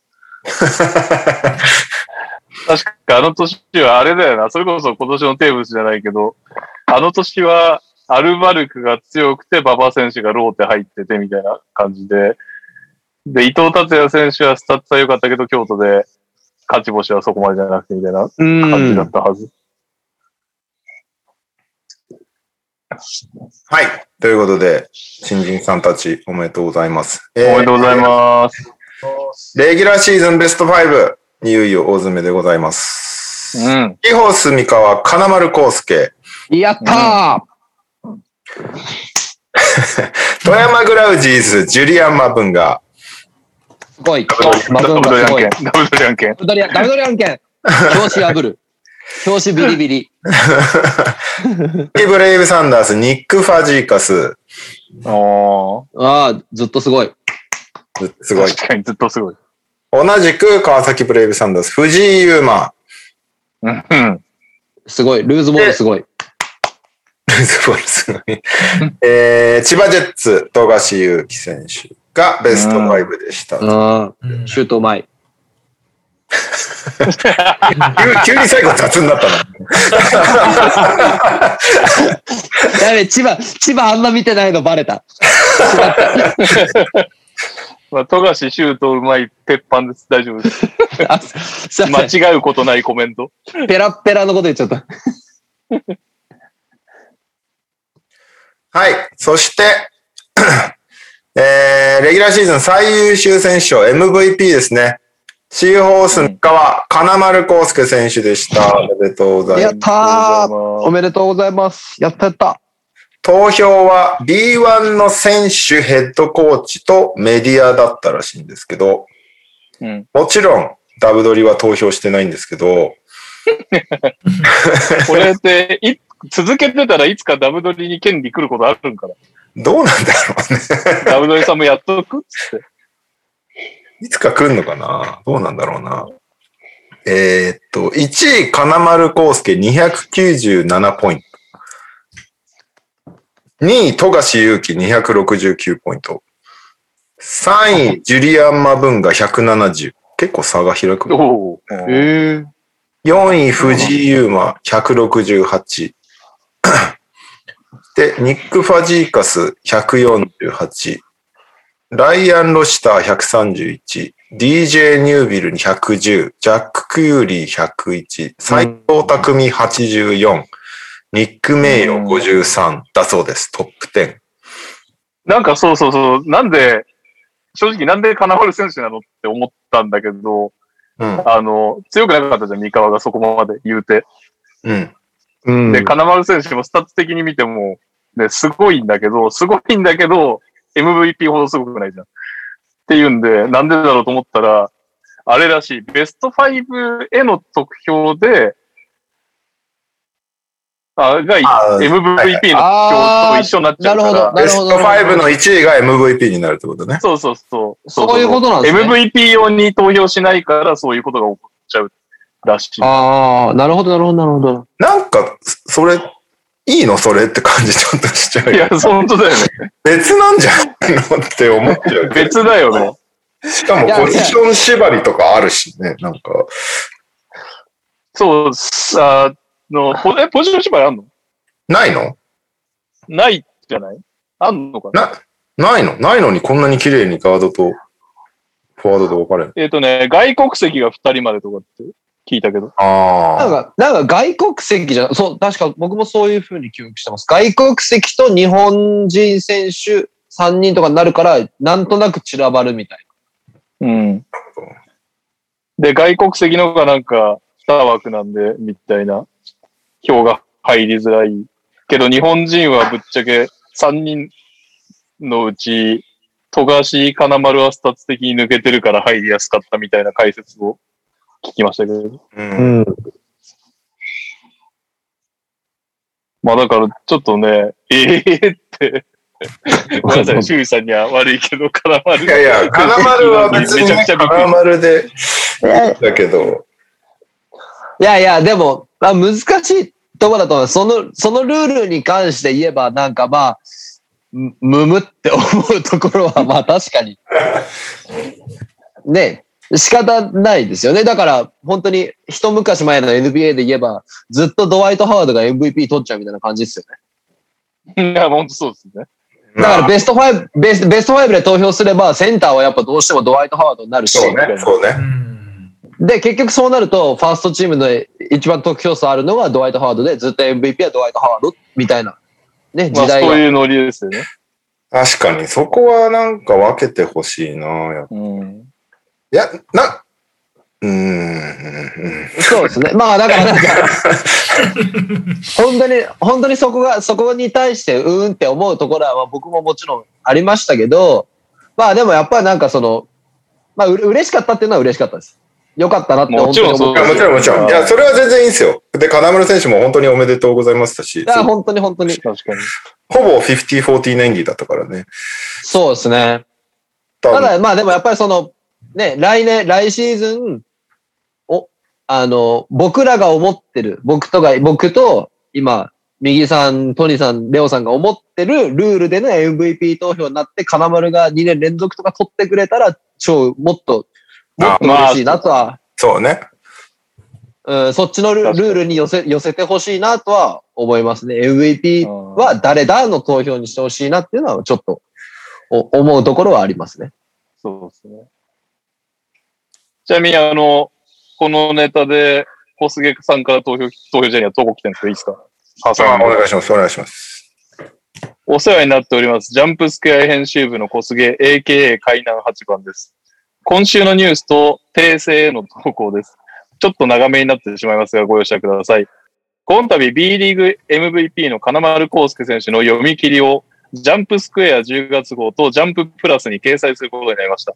今年の M？今年の MVP はロシターじゃないんかい、マブンガじゃないんかいという大柴さんのツッコミを想像しますが、おそらく5年連続ベスト5というのが評価されたのだと思います。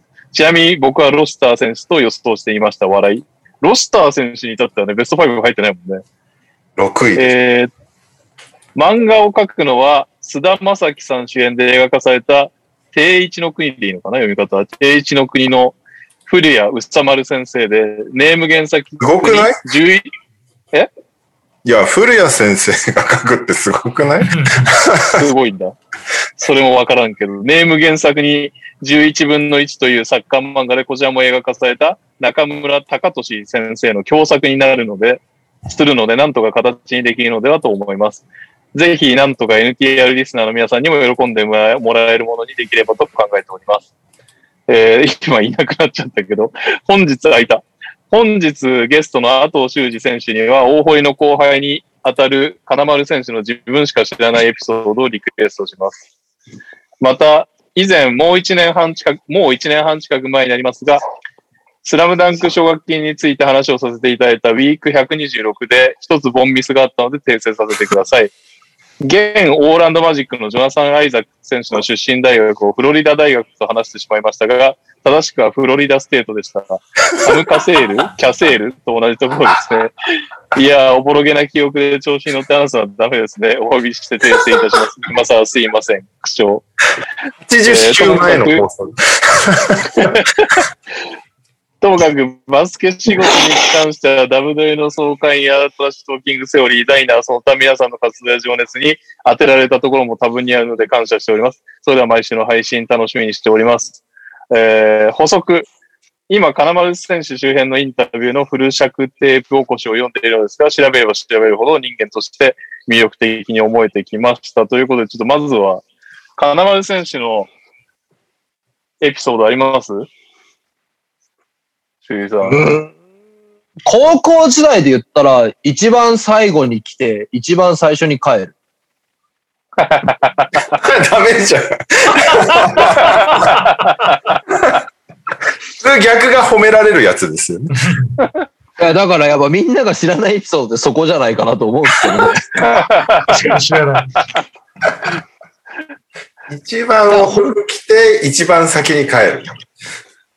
そうですね。いや、あのーもちろんやっぱ高校、高校入るときに金丸、あのー高校からあいつのね、ご実家の、ご実家の方が、まあ距離あったんで、寮生でっていうふうに話は来てたんですけど、は多分絶対嫌だと。本人、本人が絶対通学するって。寮生活なんか多分嫌だと思ってたんでしょうね。い。ええいや、寮生活っていろいろあるじゃないですか。だからもう絶対通学するっつって。で、まあまあ、1年生の時はもちろんちゃんと、ね、1年生の仕事もあるので、金丸ちゃんと来てましたけど、もう2年生だった瞬間ですね。もう、一番さ、一番最後の方に来て、もう、れ、れ、れ、練習、練習終わって、練習終わって油断してたら、もう練習終わって油断してたらお疲れ様ですって金丸が帰ってきました。えー、本当にでも、えあいつ結局シューティングとかもほぼしてないですもんね。へえ、それで、それでこうなってんですか？すごいですね。そしたら。おかしくないいやどういう、うんいや、だから本当に、いや、もう、結局大学になってからの努力は多分相当すごいと思うんですよね。明治大学行ってから、うんあいつが多分いろいろたくさん努力をされたんだと思うんですけど、高校の時はもう全然もう練習嫌いで、もう、金丸といえば練習嫌いみたいな。そこまで。えいや、本当にでもなんか、別に全然最初入ってきた時も金丸に対してのと、1年の時の金丸にとと対して全全然印象ないし。ー、えー、で、2年になってスタメンで出るようになって、なんか、金丸ってシュートうまいね、みたいな。おうーんえーで、卒業、で、卒業してあいつらの代になったら、結局、酒井祐介って、そう、あの、えー渋谷、渋谷、えーん？渋谷か。渋谷のあの、スタッフの中に、酒井泰治さんの弟の酒井祐介、えっと、今、レバンガの橋本龍馬はいはいはい。と、と、金丸康介のビッグスリーで、うん。で、もうなんか、偉いシュート決めるから、金丸すごくないみたいな。あーこんなすごいんや、みたいな感じだったですね。で、本当にそっからの、い家暮らしが育んだや、実家、やっぱ寮寮生活シュート練習ではなく、ああ、寮生活が強かった。う悪い先輩に潰されなくて済んだっつって。いやー、よかったです。本当に、もう本当に金丸はもう、実家でよかった。本当に。なんか本当そでもそういう意味では大学の時すごかったかもしれないですけど、あの、なんだっけ。えっ、と、三河に入ってからも、あの、長谷川智智也選手が同僚だ、チームメイトだった時に、もうそんなエピソードして、もう、なんか調整が練習終わって、シュートをスパーンって打って、スパーンって入れて、じゃあっつって帰ってくって言ってましたよ。もうだからその、自分のタッチがこう分かってるから、スパーンって入ったら、はい、オッケーみたいな、そういう感じだった。じゃあねみたいな感じだったって言ってましたね。恐ろしいなぁ、やっぱ、やっぱ、なんかそういう、そういうところでは本当にブレないっていうところある。出た。いいですね。大堀出身はブレないということで。加藤隆樹さんに続き。なんか、ブレないって言っときはちょっといい感じで終わりますかね。そうっすね。そうっすね。あれ、ま、漫画はいつからみたいな情報ありましたっけ？えーっと、10月って書いてあったかな？連載が決まったっていうだけかな？いやいや、読み切りです。うん。あ、読み、読み切りか。連載じゃない。うん。うんじゃ10月号です。あ楽しみだな。で、ちなみになんですけれど、あの、これ、あの、この話自体、MVP が誰になるか関係なく動いてたんですって。集英社と B リーグでうん。だから、外国籍が取ったら、レオさんにも仕事を頼もうかなって言ってました。あ、あ、そういうこと？っていうつもりが選手をやるっていう話。そうそうそう、やるっていう話だった。おい、マブンガあ あのさらマブンガなるよっていう話。いやいやいや、金丸さんはすごい良かったねっていう気持ちに今なってたところ、なおさら今マブンガでええやんっていう気持ちになってたわ。マブンガの生い立ち漫画見たかったな。金丸も見たいけども、ねえ、じゅバブンガの生い立ちだったらヘイワーズが出てきましたね。そうそう確かに。うん。そっか、そうなんだ。はーい。えーっと、集集英社方面から以上です。はい。若干ぶり返すんだけど、中、中国の CBA はさ、ベスト、ベスト外国人チームみたいのを表彰するんだけどさ、B リーグそれじゃダメなの、うん。それをやらない理由がちょっとよくわからないんだけど、なんか、オンコートルールがある時点で外国選手は特別視してるわけじゃん。それを賞レース一緒くたにして日本人にしか賞が入らないって外国籍起こるよねってすげえ思うんだけど、なんでやんないんだろう。まあ、そうね。え、別にしてるってこと？外国人 MVP もいて、中国人 MVP もいるってこと ?CBA は。確かドメスティック MVP みたいなのがあった気がする。これは俺の見てるサイトがそうしてるだけなのかな。いや、でもブレイクザボーダーですからね。ブレイク、ブレイクしてないじゃん。閉じこもってんじゃん、閉じこもってる中でいやいや、たまたま投票システムに不備がたまたまあっただけで。閉じこもってる中でたまたまなの？本当に？いや、おかしいとまあ、思そうれを、んだよな。それを言っちゃうとな、それを言っちゃうと、シックスマンとかディフェンダーも全部外国籍に取ってかれるっていう、ちょっとがありますよね。だからそこまで言っちゃうと。ていう話よ。なんかそこだけ、そこだけ対象、なんか一応対象にしてるよ、でも投票しないよって一番気持ち悪くない？だって。うん。えー、そう、まあ、どうなんですかね。投票権ないからな。みんなノリど、逆にどんな感じなんだろう誰に入れてんだろう誰がどう入れ、あ、でもそういう意味ではさ、それも一理あるけど、外国籍と分けるのも一理あるけど、誰が誰に入れたのか教えてほしい。ああ、そうね。うん。それは、どうすればいいの？でも、投票してる記者とかもすっごい限られてんだよね。う。うんん。と、いや、でも渋谷経済新聞とか入ってて、あ、そうあそうなんだっていう。なんか、メディア、メディアがほとんどなの。で、個人で投票してる人は、青木隆さん、三村祐介さん、大島さん、あ、大島和、和人でいいんだよね、大島さんって。カズトです。はい。あと、井口さん。井口さんって下の名前なんて言うんだっけ？元文だっけ？もっと踏みだった気がする。あと、佐々木クリスさんのみなんだよ。あとはもう全部、媒体とか、ああの、ーテレビ局とか、新聞紙とか、なんだよね。NHK、NHK とか、フ、Hulu とか、J、NHK 何がしとかにしてくれるよね。そうね。うん。K が組織だって投票してるとは思えない。もんね。誰かが投票してるもんね、うんこれね。文芸春秋とかも投票してるからな。ナンバーだろうね。そっか、ナンバー。ああ、そうい。うことか。うん。j イコム東京、京都新聞、なんかそれ、そのラリストじゃなかったかな。スポニチが2回入ってんだよね。そうなんだ。うん。なんかね、スポニチ、どんだけなんか力持ってんだろうと思って。スポニチ？なぜスポニチなんだっていう？スポーツ日本ってスポニチ？そう、スポーツ日本。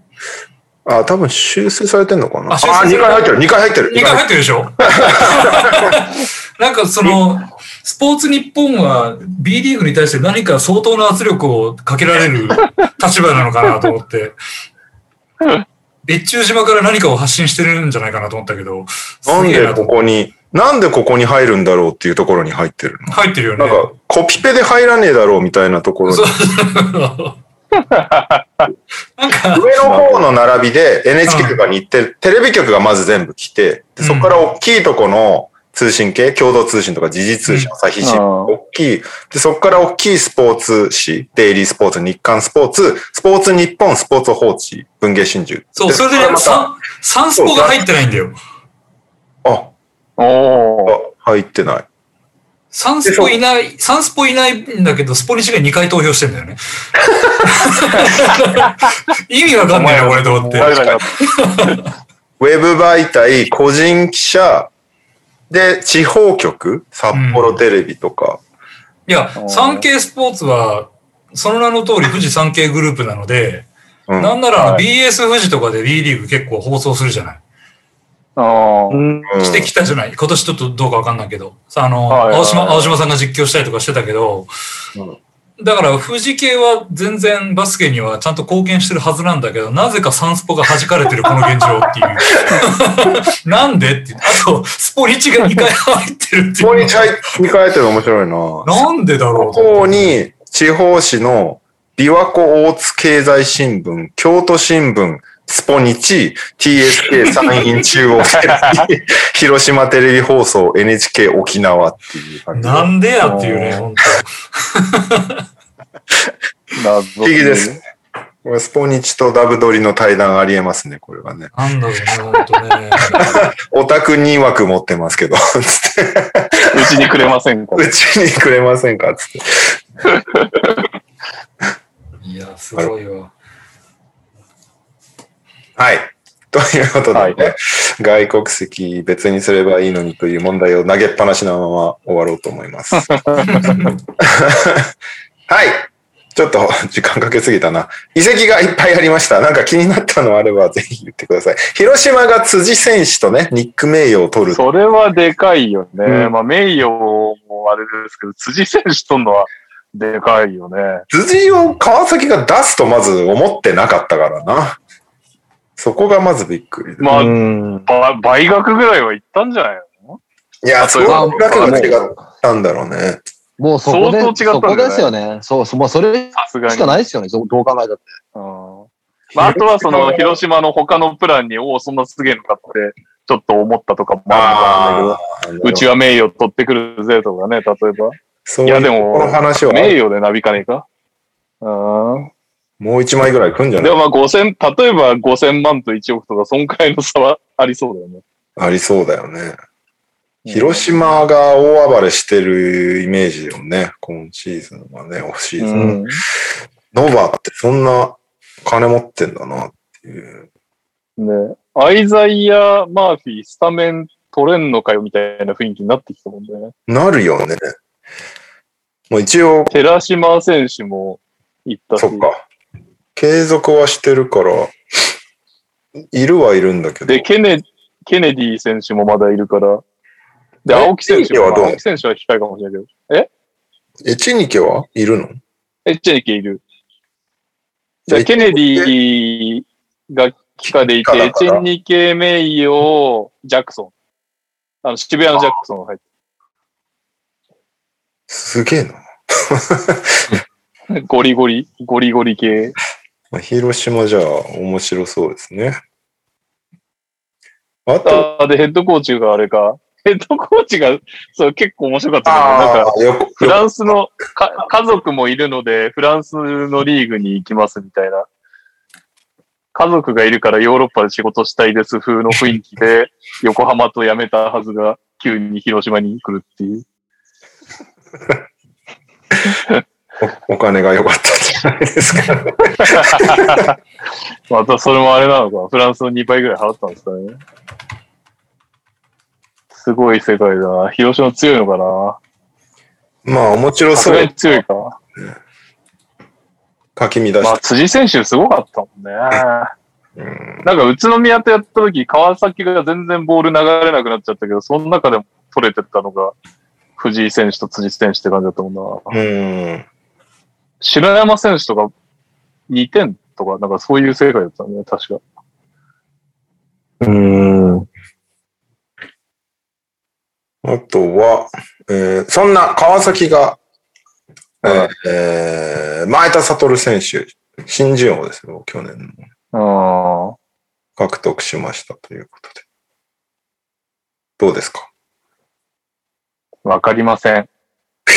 サトルマエタが、どこまでできんだろうね。なんか、サイズがあるシューターっていうイメージがあって、これまではもうなんかもう、マブンがウト・スミスでフリーが回ってくるイメージだったから。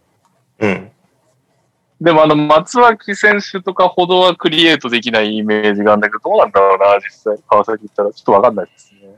そこら辺の確かに。穴を埋めれるほどなのかっていうのは。チームによって全然変わるよね。うん。あと、富山から、岡田選手が新州に移籍しまうした。ん。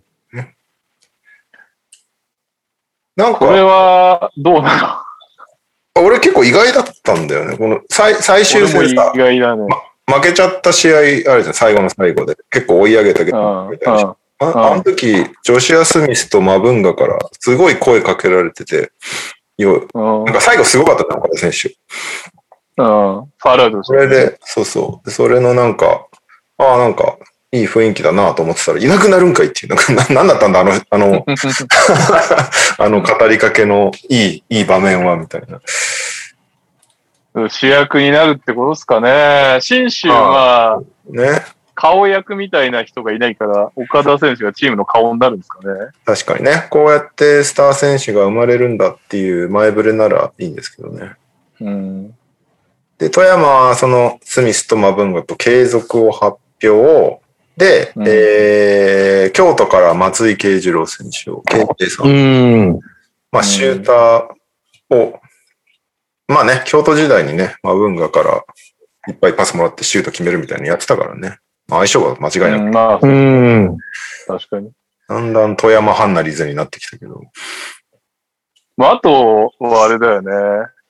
去年の途中まで良かったのに、タイまでいなくなっちゃったっていうソロモンの一件があったから、そこの外国籍3人目をどんなの連れて、またソロモンみたいに当てれるのかっていう、当てれて最後までいてくれるのかっていうところが、かなりでかいですよね。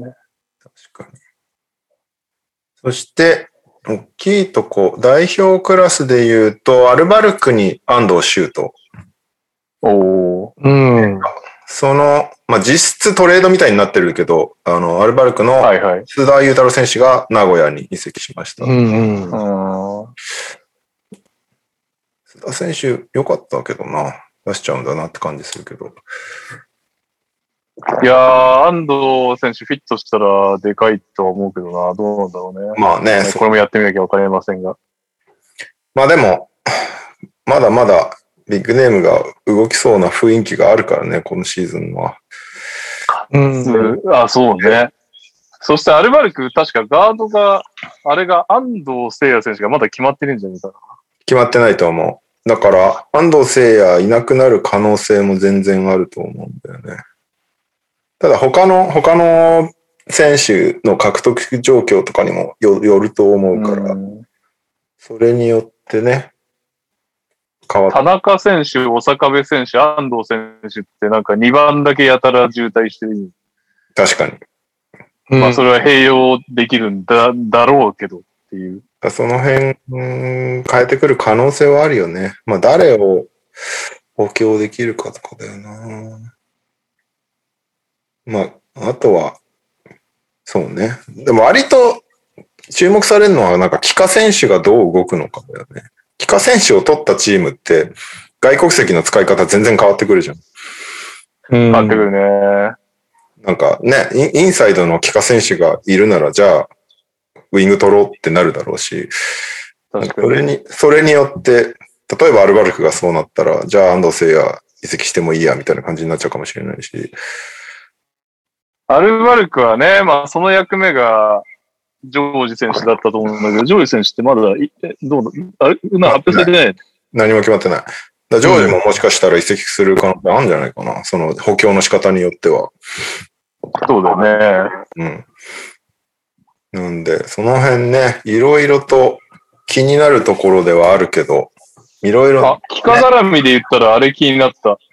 あのーギャビンが、それこそギャビン選手がいるから出れたショーター選手が、ファイナルで鬼の活躍を見せたのにいきなりカットされてるっていうのがクソびっくりしたんだけど、うん、ショーター出しちゃうんだって感じするよね。最後もう完全にゲームクロージングしてたよね、ショーター選手。うん。なんなら MVP じゃねえかみたいなこと言われてたもんね。うん。2試合目だけ見たら MVP だったよね。3試合通したら違うんだろうけど。あ、どうする？違う違う違う。3試合目だけ見たら MVP か。ゲームツアー、あれか。ボール負けちゃうか。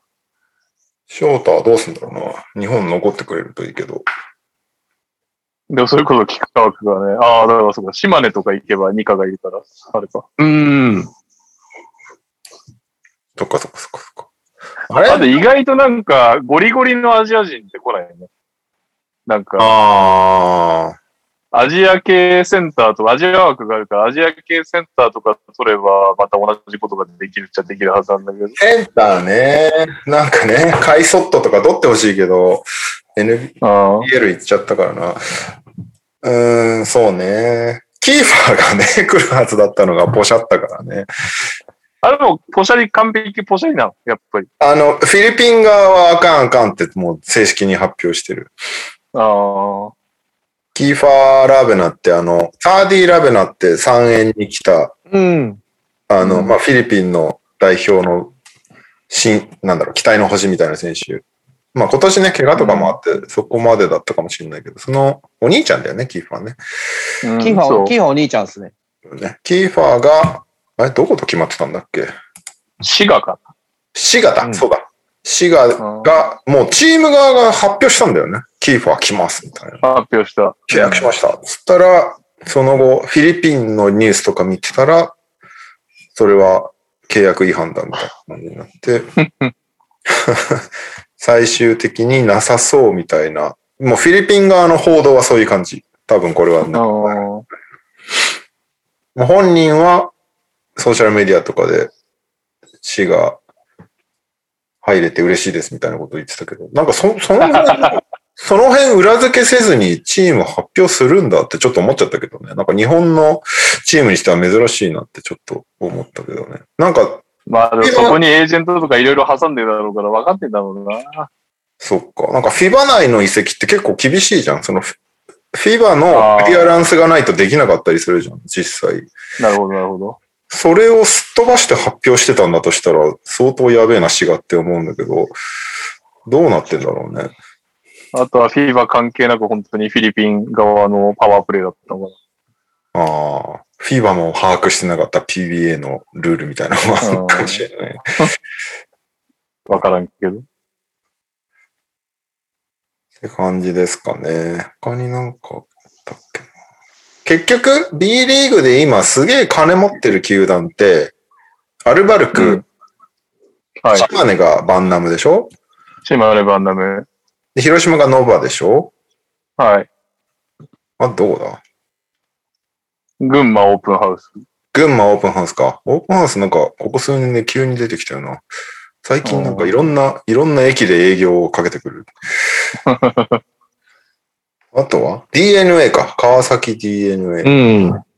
まあ DNA がでも、広島にもし仮に倍額で取られたとしたら、じゃあどこまで選手金出してんだっていう確かに。話になってる。お金出してるってことになっちゃうの。あとはそんなもん大阪か。あとはまあ、ああ、大阪ね。うんあとは、なんか去年の見る限りはね、まだ三菱が結構金出してそうな雰囲気でしたけどね、名古屋は。名古屋ね。確かに。うん斎藤匠は継続発表してたよね。まあそりゃそうだろうって話。うん斎藤須田か。斎藤須田中東。バーレルとか、だから外国籍は全部いなくなったよね、確か。名古屋。そうです。バーレル、ライオンズ、あれ、エアーズか。でも、大阪も金あるっつってもあれか。ハレルソンいなくなったもんね。渋谷行ったもんね。うん。いや、でも、ハレルソンをキープしなかった。ニュービルいるからね。そっか。ニュービルは継続してたもんね。ニュービルでいいやって。ニュービル、アイラ・ブラウンがいれば、ね、うんこの上狙うんだったらハレルソンじゃないってなったのかもしれないね。いい選手だけど。え、琉球ってどこなの？琉球の、会社みたいなとこあんの？ないんじゃないの？クラブチームなんだよ、普通に。琉球は。違ったっけ？千葉とかと同じノリじゃない？千葉とかブレックスとかと？そしたら夢あるな、琉球はやっぱり。そうね。クラブうん行政ともうまくいってそうだし。本当だた。だ、ダブドリ、ダブドリのスケジューリングが全然うまくいかないけど、クラブ、確かに。クラブチームっぽいね。全然ご縁がない。主要株主一番目に出てくるのは木村達郎さんっていう方ですね。あ、マジっすか？誰なんだろわからん。して、ユー、ユーグレナ。これなんだろう？株式会社ユーグレナ。バイオユーグレナって聞いたことあるよ。モ類の一種であるミドリムシを中心とした研究及び生産管理だそうです。あれじゃないですか、サンクロレラとかとか同じようなもんじゃないですか、夕暮れな。なるほど。そういう感じね。う。うん。ああの、そう、そう、そういう栄養食品みたいな。はいはいはいはい。渡辺裕太選手のスポンサーで同じ、う。サンクロやね。沖縄銀行開発金融銀行、琉球銀行、もうガチガチのクラブチームですね。木村達郎さんだけが謎だけど、木村達郎さん分かりました。わかりました、さすが。わかりましたわかりましたわかるのかすげえな。えー木村達郎さん、1973年6月15日生まれ、もうすぐ誕生日ですね。おめでとうございます。おめでとう。ございます。はい。えー東京都渋谷区出身。えー中学でバスケを始め、富山高校から筑波大学で選手として活動。ほう。えーうん富山高校って都立の富山高校ですね。都立富山高校。はいはいはいはい。卒業後、エマーソン大学に留学し、修士課程を修了し、帰国後、うん NHK 情報ネットワークに入社、スポーツ映像制作を担当。うん。ほうほう。うん2005年 BJ リーグ発足を機に、プロバスケットボールチーム設立か活動を主導し、えーその一環で沖縄に単身で渡って、地元バスケットボール関係者から支援を得て、えー大塚泰造と共に、これまた知らない人が出てきたけど、大塚泰造さんと共に、えー琉球ゴールデンキングスを創設。ああ、そうですそう創設者ですね。2006年、なるほど。2006年に代表取締役 GM 就任。ああ、なるほど。もうがっつり琉球ゴールデンキングスの人なんだね。そうですね。で、逆えー今申し訳ない感じ。今ではですね、国内だけじゃなくて、韓国、台湾、中国のプロチームとの国際試合も実現し、えー、親善活動並びに観光立憲沖縄への貢献に努めているへえ。ね。うん。という人です。ちなみにですね、琉球キングスの奇跡っていう本を学研から出してます。なるほど。えー申し訳ございませんでした。しっかりした。これ ね、すごいね、あの、公式ホームページもありますね。立つって書いてるけど。マジか。うん。誰だとか言ってすいませんでした。申し訳ない。いや、でもこれは知らんな、本当大変失礼しました。いや、でも多分その人写真は見たことあるんだ。名前が一致しちゃうんだけど。こういうのな。なんかね、ちょっと坊主のね、あの、本当だ。人ですね。へえ。あまあまあ、だから、球団の立ち上げに関わった人だから、まあ、主要株主なんだろうね。まあそうだろう。そうそういうことですよね。琉球ゴールデンキングス運営会社代表取締役社長。すいませんでした。すいませんでした。我々勉強不足ですね、本当何も知らんから。うんあと、この大塚泰造さんがわからないままに終わりそうなのはちょっとあれですけど。泰造さん。はい。えー、何の話だっけ？まあ、遺跡がいっぱいあった。あ、お金どこ持ってんのっていう話ね。あと、長崎だよね、長崎ね。ああ、そうそう。長崎。あもう長長崎、長崎はもう別次元です。あれはもうすげえ。いや、あれもう、ガンガン上がってきてほしいね、あそこまで行くと。ラブハウス見た？だって。いや、もうやばいっすよね。温泉、温泉が出てる。くる。しかもあれ仮なんでしょ？仮のクラブハウスなん仮なの？そうっす。あれ、結局じゃ、じゃ、あれ、ジャパネットの保有、保養施設です。そうそう。もともと持ってた福利厚生用の体育館なんだって、あれ。で、それをえ改築して、あれに、あのークラブハウスにしたんだけど、そもそもの活動拠点とちょっと遠いから、とりあえず仮で作っときました、みたいなノリなんだ、うん。それがもう、どこの施設よりもすごいみたいな感じになってるから、ジャパネットすげえっていう話に。いや、ほんと、ほんと最あ短、ー最短で B1 上がってほしいですね。うーん。でもな、B3 今、エクセレンスとかトライフープとかいるからな。ベルカあが、ーベルカが予想通り活躍するとどっちかは B2 いけねえな、来年。あー、そうなんですよね。応援したいチームが多すぎんだ、B3。何なんだ、B3。B1 にはそんなに縁がないっていや、そうなんですよ。そうなんです。めっちゃ上がるんです。僕も B3、あの、トライフープ岡山、激推しなんで。なんか、縁がある人が多すぎるんだよな。まあ、身近なリーグってことになるのか、だから。うん。あと、金あるかどうかわかんないけど、福島の親会社になった式学っていう会社がコンサルの会社なんだけど、うん。あの、この間、Facebook 見てたら、俺の中学の時のクラスメートが式学の取締役になってた。マジで？なんか、縁できないかな。福島一回も取り上げたことないしな。確かに、福島、あれだと、一選手もやってないんじゃないの？もしかして。やってない。そうだよね。字面を見た記憶がない。じゃあ、タブドリ。うん。あと、あれ、奈良どっかが入んなかったっけ？そうなんだ。奈良ってどこだ？奈良って、下の名前なんだっけ？バンビシャス。上の名前だとバンビシャスなら。下の名前でいいのか。あ、上の名前になるのか。バンビシャスなら。バンビシャス。うーん。株式会社バンビシャスなら。ロート製薬。あそうなの。大手じゃないですか。本当だ。ロードアリーナ奈良っていう。大手じゃん。めっちゃ大手じゃん。うんナショナル。まあ結構だからすごいね。いろんな会社がバスケに参入してるってことこういう視点楽しいよね。うん。もっと来てくれるといいんだけどな。まあでも逆にね、その、琉球とか千葉みたいなクラブチームがのし上がっていくのも見てて楽しいけどね。そうですね。うん。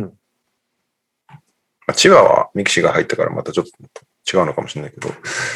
ああ、そっか。そっかそっか。千葉も資本入ってるのが。だそういうのはブレックスがあれか。ブレックスとキングスが相当頑張ってるってことか。うん。うん。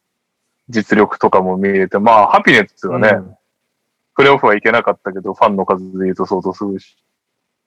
確かに。まあ面白いよな。やっぱり、そういうところかり掘り下げると。はい掘り下げないとダメだなって毎回思うけど、やんないんだよね。掘り下げるとで思い出したけど、茨城ロボッツ堀さんが、あれですよね。ななんでしたっけ？すごい思い出し方したな。あの会社も金あるんじゃないの？ちょっとわかんなんだっけ？名前、グロー、グロービス？いや、あるでしょ、あるでしょ。あるですよね、おそらくね。あんなに表に出てくるオーナーも珍しいよね。うん。そう。あのー、ホテラ、ゲイリー・ハミルトン、ギャリー・ハミルトン選手と、なんか電車が一緒になったから、喋って帰った時が、あれだったね。ジャパニーズマーク9番って言われてるけど、どうなのって言ったら、いや、みんなそう言うんだよね、みたいな。もう、本人も、多分本人も、その声は聞いてるっぽい。堀さん本人。いや、絶対そうだよな。はい。はい。日本方面、他に気になったのなければ以上なので、先ほどからうん。参加してますメンバー自己紹介。なんあだっけをちょっと入れていきます。異名だ。異名一番好きな選手の異名。異名ですか？なんだっけ例に上がってたの。えーっと、チャールズ・バークレー。空、空飛ぶ冷蔵庫。空飛ぶ蔵庫的な。はい。はい。アイバーソン。G アンサー。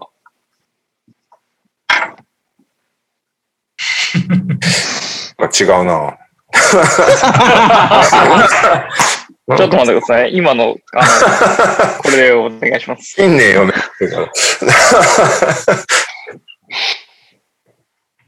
変な異名。好きな意味はね。別に変じゃなくて。難しいですね。自分のでもいいよ。自分の異名でもいいよ。自分の異名ですか？そんなことあります？ありそうじゃない？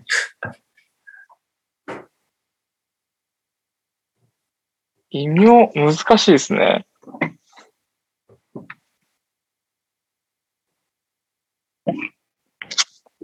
これ全然悩むとこじゃないはずなんで、ちょっとすいません。そうなんですよ。G アンサーでいいですか？一旦それでいいですか？一旦それでいいですかね？そうですね。先に行く方が必要な気がするので、カズノです。よろしくお願いします。すいません、遅れました。イェーイ。えー。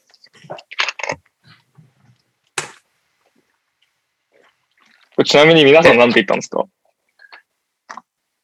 俺はヘッポコハム太郎。ああ、それは勝ちですよ。俺は銀座の盗塁、誰ですか？柴田勲選手。柴田選手は知らなそうだよな、数いらないだろうわね。かんないですね。昔あの、トランプ賭博やってることがバレて、はい。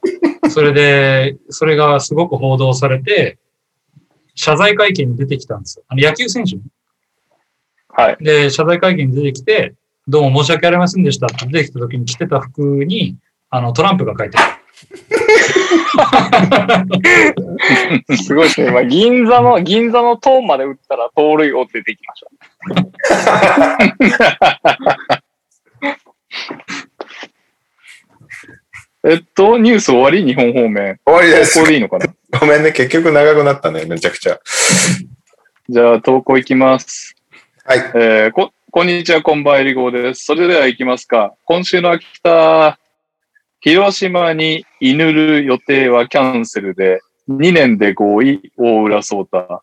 居ぬるは広島の方言で帰るという意味だそうです。以上となります。ということで、大浦颯太選手も2年契あれだよね。秋田が複数年契約結びまくってるんですね。あ、3年契約しまくってんだっけ？さ最大が3年なんだっけ？3年ですね。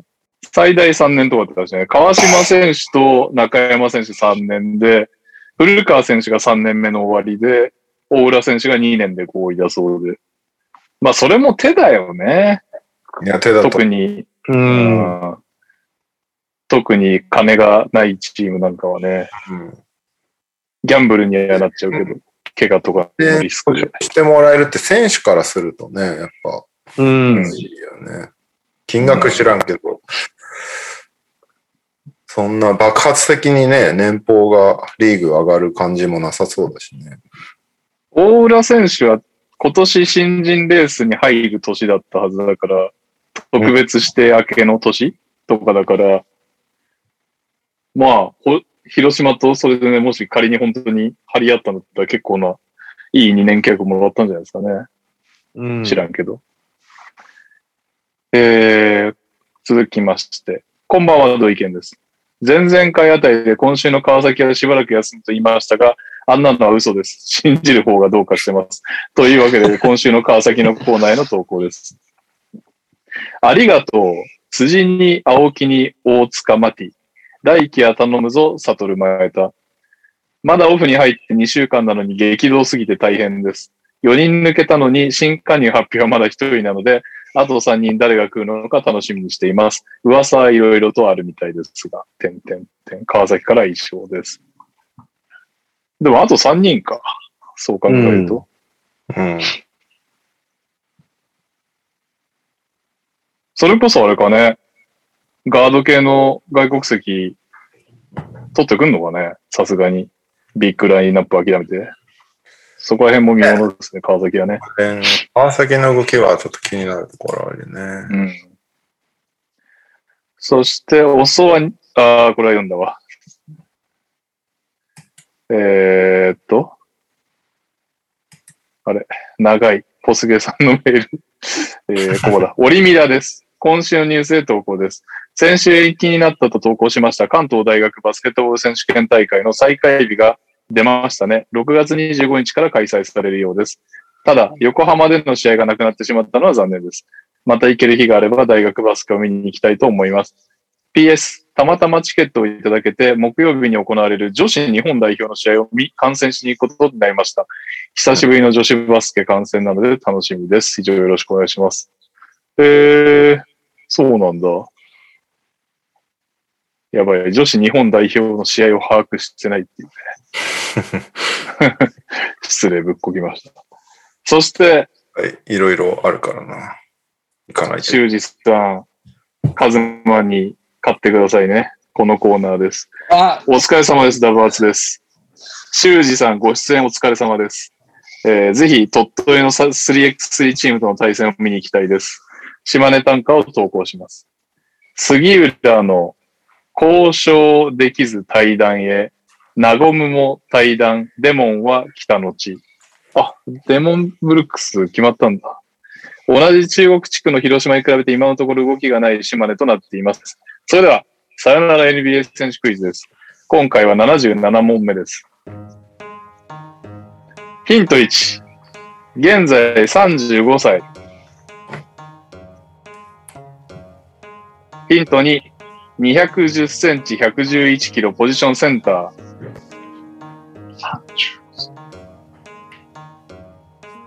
ヒント3。キャリア平均4.1点、3.4リバウンド、0.4アシスト。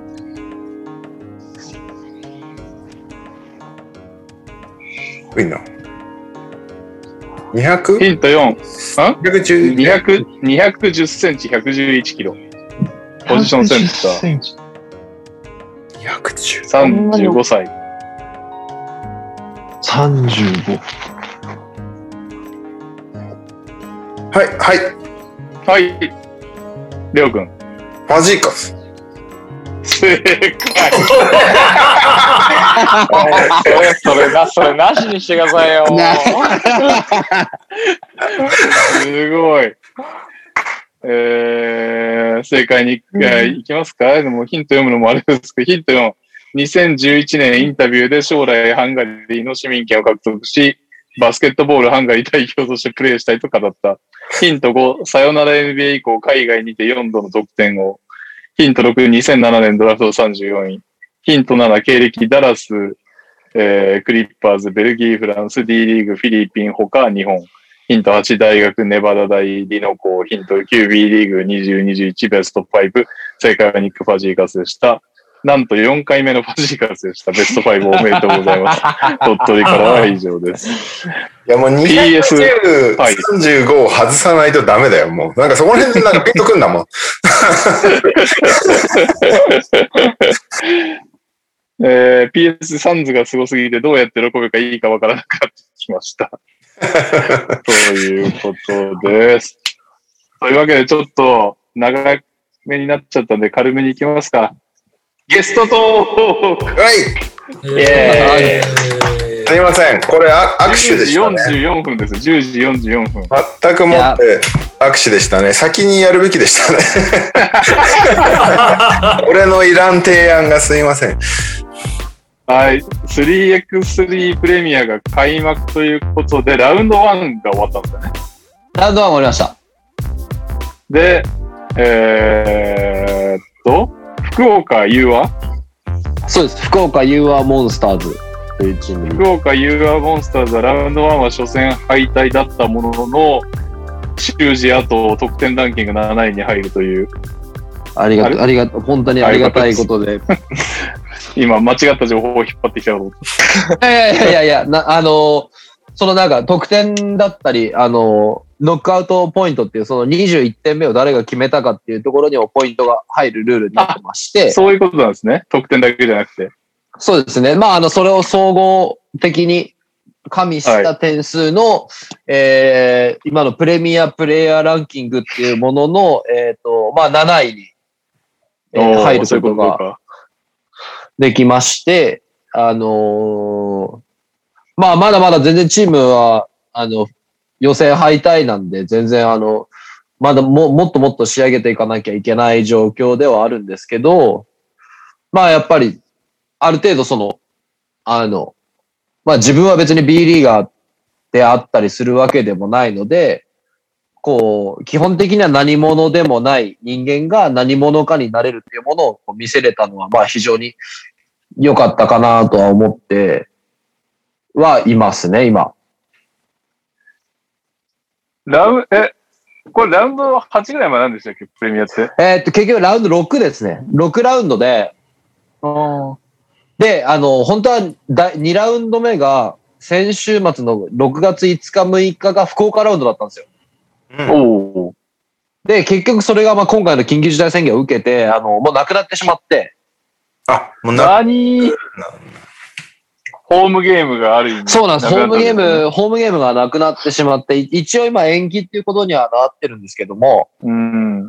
まあ今のところまあちょっと緊急事態宣言のことだったり、もう一回その福岡が手を挙げられるのかっていうところが、福岡県自体が手を挙げられるのかっていうところもあるのでまあ代替えだったり、えーあの、代替えラウンドっていうことをあのリーグはあの、発表はしていたんですけど、まあ今はちょっとまだ何ともこう、はっきりとしたことは言えないというか、こうこっちからこう軽々しくこうなりますみたいなことは言えないっていう状況ですね。うん。なるほど。これちなみに場所を把握してます？ここから修士後が現れる。えっ、と、今の、まあ、ちょっとまだ自分が選ばれない、その、6人いる、6人いるロスターの中の4人に選ばれないとちょっとどうしようもないので、あの、はっきりとしたそことはこが絶対的に入れるわけじゃないんですね。そうですね。自分とし、まあ、もちろん自分はあの、前、前節出るつもりで練習も望んでますし、あの、準備をしてるんですけど、そこはもうチーム内の競争があるので、へえ。まあ、あの、予定としては、あの、次が6月26の、えー広島県、うん。広島。えー7月4日かな ?7 月の4日が、えー、7月の4日。7月の4日は栃木ですね。あの、ブレックスのアリーナですね。おお関東圏来た。で、8月の14、15が、えー、平塚です。平塚総合体育館。へえ。えーで、ここが、えっ、と、8月の14、15の平塚総合体育館が、えっ、と、オールカンファレンスの試合になるんで、本当に全部が集まります。あ、なるほど。はい。そっか。一番忙しい時期だ。7月、7月4日の宇都宮のがまだ可能性あるな。で、その次が、は、えっ、と、僕が所属してる、その福岡ユアモンスターが所属してるラカンファレンスで言うと、8月29日がララポート甲子園。うん甲子園、なるほど。はいはい。はい。で、えーもうこ、こっからはもう我々のレギュラーシーズンの順位になるんですけども、9月11、12が六本木ヒルズアリーナですね。最後プレーオフでね。はいはい。なるほど。さすがにその頃にはやれてるといいですね、東京もね。そうですね。まあ、やっぱまあ、オリンピックを、オリンピックをやっぱやるっていう形で今動いてるので、うん。まあ、なんとか他の、リンピックやるんだらっていう話ですよね。そうですね。まあ、なので他の体育館とか、まあ、イベント関係も、まあ、オリンピックやるなら我々もっていう形で、イベントが行われればいいなとは本当に思ってるところではあるんですけど、なるほどね。手応えとしてはどうなんですか？まあ、手応えとしては、いや、やっぱりまだまだこの、まあわ、うちのチーム自体がそのできたばっかりのチームなんで、うん。まあやっぱりもっとやることはたくさんあるなと思いますし、他のカンファレンスのゲームを見てると、やっぱり関東圏のチームは、あの、もっと完成度がすごく高いなって思いますし、うーん。うん、まあ、こう、ある程度やっぱまあ今こういう情勢である程度限られた中でしかできない部分もあるので、まあそこはやっぱり工夫してやっていかなきゃいけないなっていうのは非常に感じる部分ではあるんですけど、まあやっぱりその 3x3 プレミアってその B リーガーの人もやれれば、まあ僕みたいにその日中は普通に自分で仕事しながらっていう人間もいいっぱいいる中で、まあ久しぶりにプレミア出て、いきなりマッチアップ、ひるきけんじさんとマッチアップできたりとか、まあ、そうですね。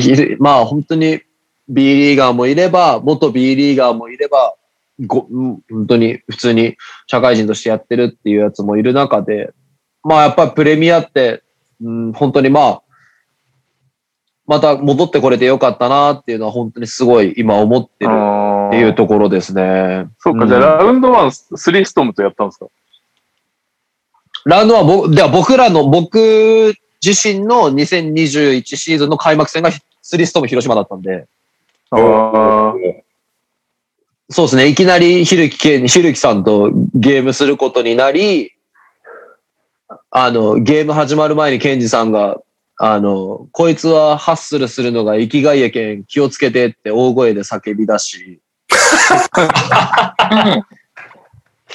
もうちょっと本当もう、ケンジさんちょっと静かにしてみたいな話、会話をするみたいな。ひるひるきさんどうでした？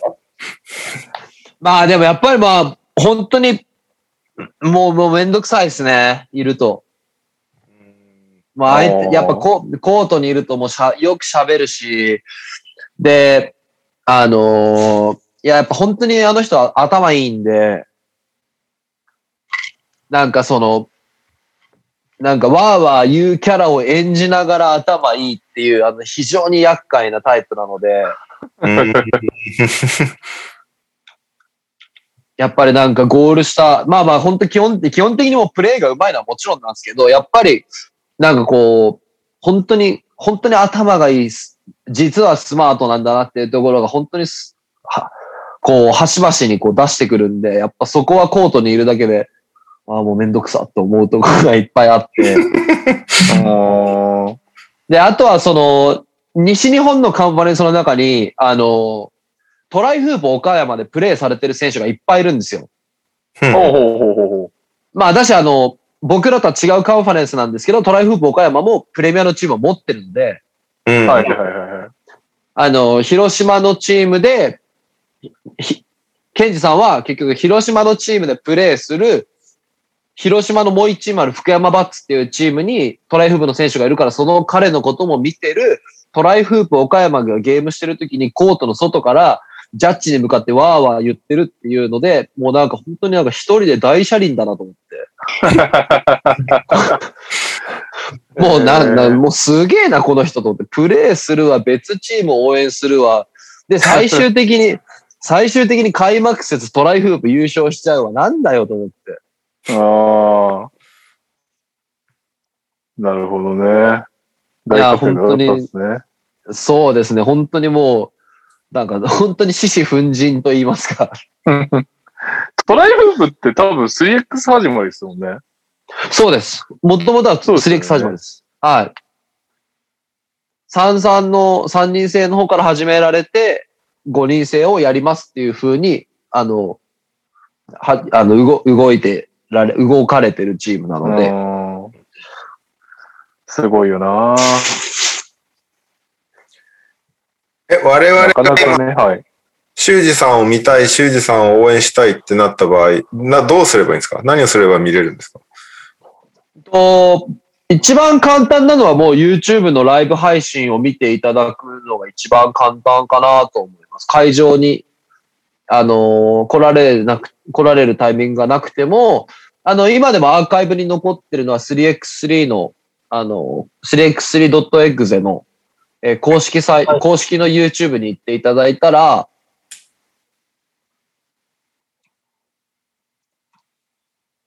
あのー定点カメラが例の。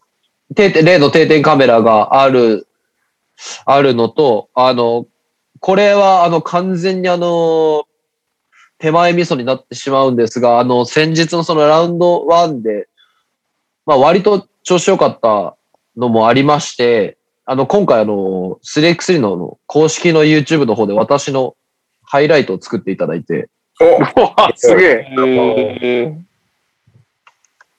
えっと、ちょうど昨日ですね、昨日、えー、する、オフィシャルの方の YouTube チャンネルで、あの、自分の方のハイライトを作っていただいて、修二アートハイライツ本。当だ。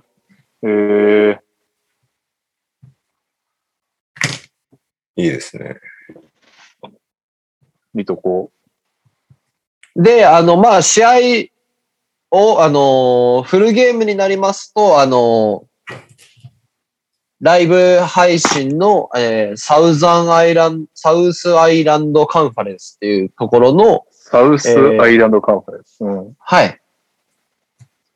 あの、ユーアモンスター、福岡ユーアモンスターズがサウスアイランドカンファレンスっていうところに所属してまして、うんえーなので、そこ、そちらのカンファレンスの、えーライブ、えー全試合のライブ映像を見ていただくと、えー自分の、えーゲームを見ていただくことができますね。なるほど。じゃあ基本的には YouTube で追うのが良さそうって感じですかね。そうですね。あの、まあ、無観客、有観客まだあるとは思うんですけども、えー無観客、無観客であろうと、あの、ライブ配信はされてますし、あの、もう 3x3 プレミアの方は公式 YouTube であの、アーカイブでずっと残してくれてるので、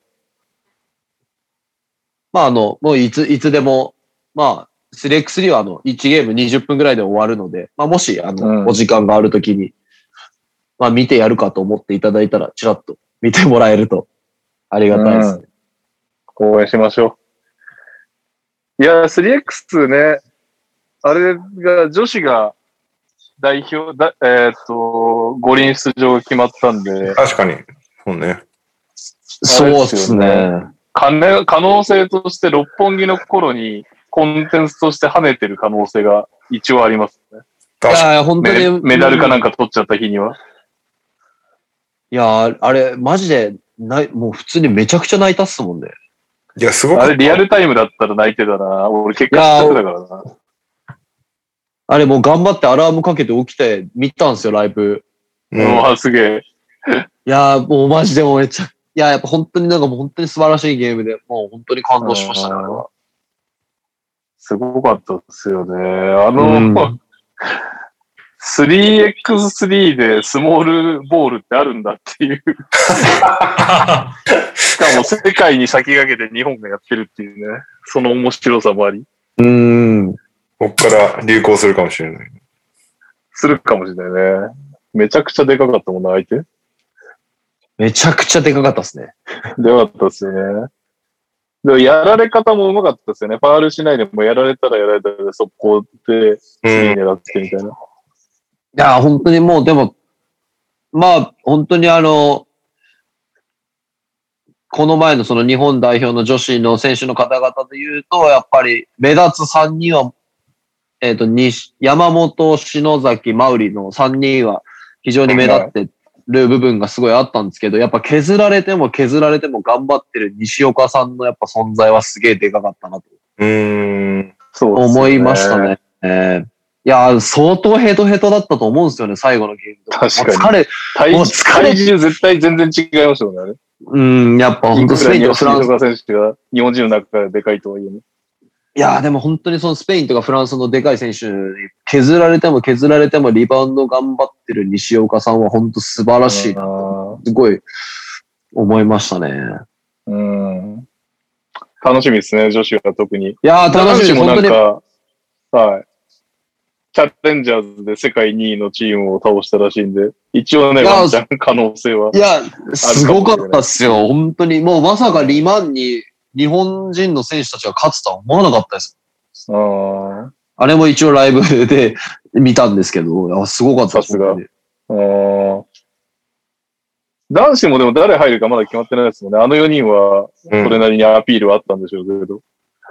うん、でもやっぱり、あのーそうですね、あそこの4人はもちろんアピールはできてたと思うんですけど、えー先日、アルボラーダカップかなで、はいやられてたメンバー、えー藤高総一郎選手、小林大輔選手、アイラ・ブラウン選手、富永啓生選手。普そうだよね。通に、それとあのチャレンジャーズのメンバーが戦っても全然どっちが勝つか分かんないですね。この間一緒にラーメン食ってたもんな。で、まだそこに、まださ、選手っていつ帰るんだろう、アメリカ？で、オリンピックの期間までは当然いるってことだようーん。まあ大う学んぐらいがね、9月とかまで始まんないけど、練習な。なるほど。前もって始まってるはずだからな。どうなんだろうね。まあ本当に多分彼はあれじゃないですかね。そのオリンピックに 3x3 に本当選ばれるのがどうかっていうところじゃないのかなと。一応、そので考えてやってるんだとは思うけどね。うん。まああとはこ今、その、せこの前のその世界、リマン、世界の2位のチームに勝った落合、安岡、杉浦、えー西野うん。っていう選手と、えー富永、小林、えーアイラ・ブラウン、えー藤高総一郎、藤高か。というところに、えー、斉藤洋介さん、小松正宏の。はい、小松さんとかっていうところでの、まあ、えー、もう本当に、もう最終決戦だと思いますね、その代表。すごいなぁ今日ちょうどいますね。第日本も。第3、第4次強化合宿参加メンバーが発表されていて、JB で。ああ、そうです、そうです、そうです。はい。アイラ、小松、斉藤、落合、小林、長吉、藤高、安岡、杉浦、松脇、西野、富永、三谷。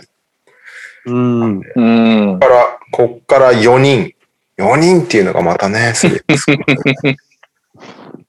5人ぐらいいてもいいんじゃないかと思っちゃうんだけど。うん。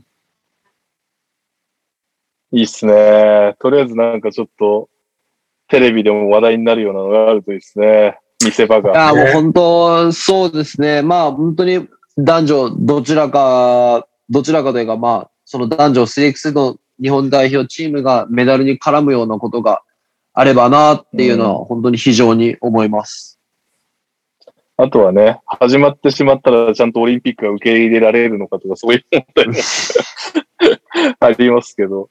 うんまあまあ、いいっすね。これで五輪。だから結構ね、3X なんてプレミアなんかオリンピックになるかもっていうので始まったようなリーグだから、いや、本当そうです、ここまで。来たって感じですよね。うん。はい。というわけで、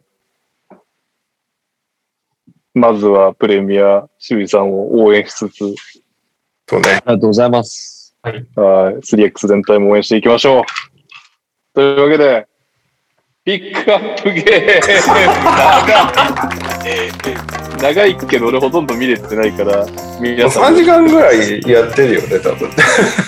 おかしいな素晴らしいプランだったはずなのゲストトークおわけかしいな。ニュースもなんか、お、NBA 早く終わったなとか思ってたんだけど、もう11時だからね。日本方面が結構長かったんだよな、こうえっと、プレイオフ、ピックアップシリーズは、サンズ対レイカーズだったんですよね。はい。はい。で、終わってないね、みたいなので、長引いたらこっちメインだけど、長引かなかったんですよね。4対2でサンズがうん。勝ちましたと。で、その後のもう一方のピックアップシリーズはブルックリン対ミルウォーキーで、今のところ2-0でネッツがリードしてるって感じなんですけど、まあ、はいブルックリン、ミルウォーキーはまだ2試合しかないので、最後の方にちょろっと語るでいいと思うんですけど、基本的にはサンズ・レイカーズでもう少しうん掘り下げたいところがあれば、最初の方にね、結構プレイオフの話でいろいろしましたからね。サクッといきましょう。サンズ、レイカーズ。どうで、どうですか？まあまあ、でもね、AD を出場させたチームスタッフは俺はダメだと思うけどね。本人が何と言おうと止めないとダメなんじゃないの？あれは。なんか、だって、開始く、そ、速攻いなくなったじゃん。うんえー、5, 5分ちょっとですね。ですよね。で、出てる時からもう様子おかしかったじゃん。ずっと、ずっと股関節、いやいや、もう、もうやばかったっすよ、マジで。一回もなんかゴール下まで行くことなかったし、なんか、だ大丈夫、大丈夫と思ってたら案の定いなくなるみたいな、こんなんで出したんやっていう感想でしたけどね、その第6戦の AD は。本人が出たいっていう気持ちは当然あるんだろうけど、そこを止めるのがチームドクターなんじゃないのかいってちょっと思っちゃいましたけどね。そんなことよりも、まずサンズを褒めましょうか。いきなりレギュラーいや、ほんと。ブッカーがね、ね。げつなかったですよね。なんか、ようシュート入るな、このチームっていう感じだったね、本当に。うんいや、ほんとすごい。ほんとすごかった。こんなに入るかねっていうぐらい。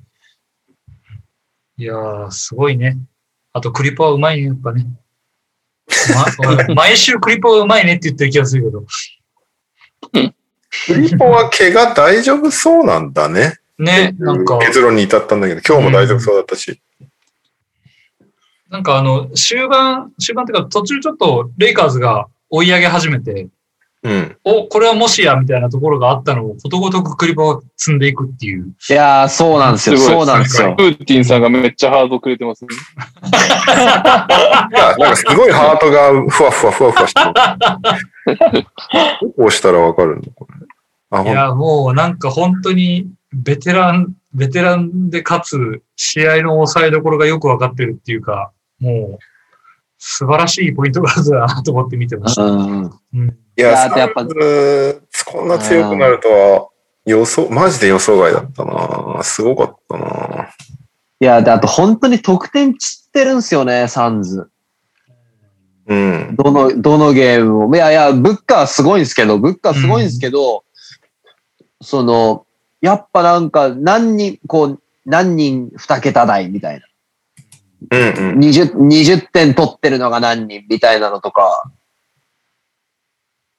本当にやっぱ、そのバランスの、得点取るバランスの良さみたいなのが本当にすごい、やっぱ非常に良かったなと思ったし、あとはもうキャメロン・ペインすげえなっていう。キャメロン・ペインがすげえ世界線が来るのかと思いましたもん。いやー、ほんとさ、キャメロン・ペイン永遠会っていうのがずっとあんだよね、去年から。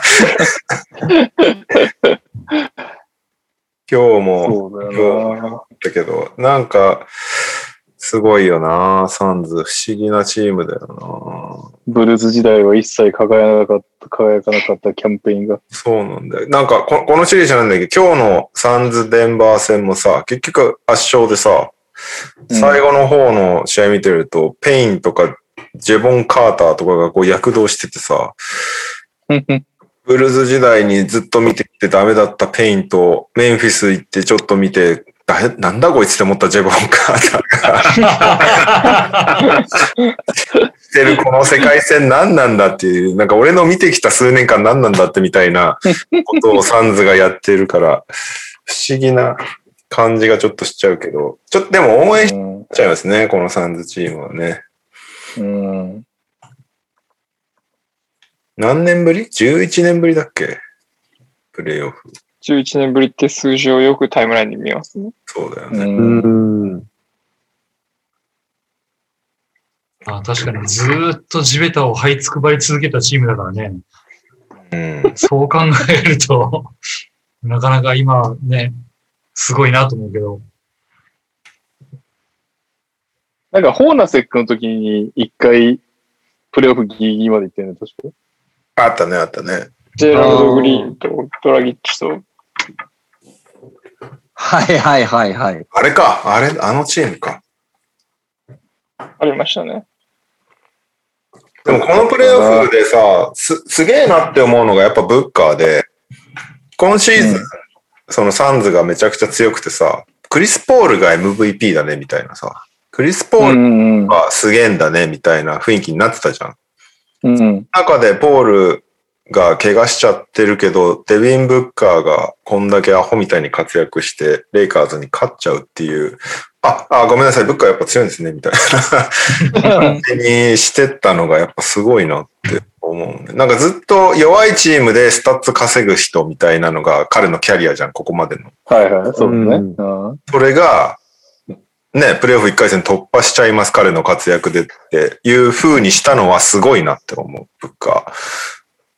しかも、NBA 選手の誰も勝てなかったカーダシアンの呪いも打ち破り。そうそうそうそう。しかもレブロン・ジェームズ、初の1回戦敗退ですからね、キャリア。いや、そうなんですよね。そう、だからブッカー、すげえなっていうのはちょっとあるかな。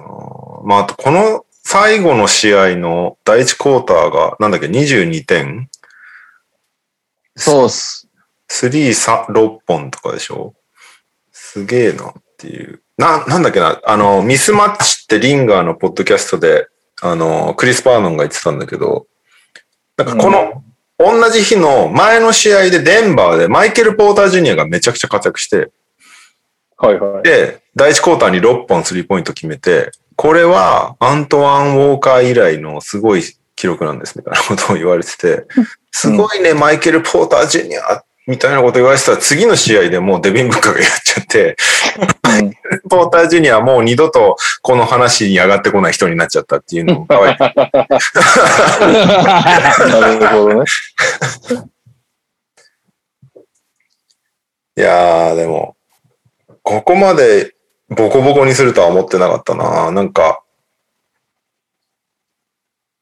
その、えまあ、だから、レイカーズは AD のチームなんだなっていうのはよく分かったシリーズだったんだけど、個人的には。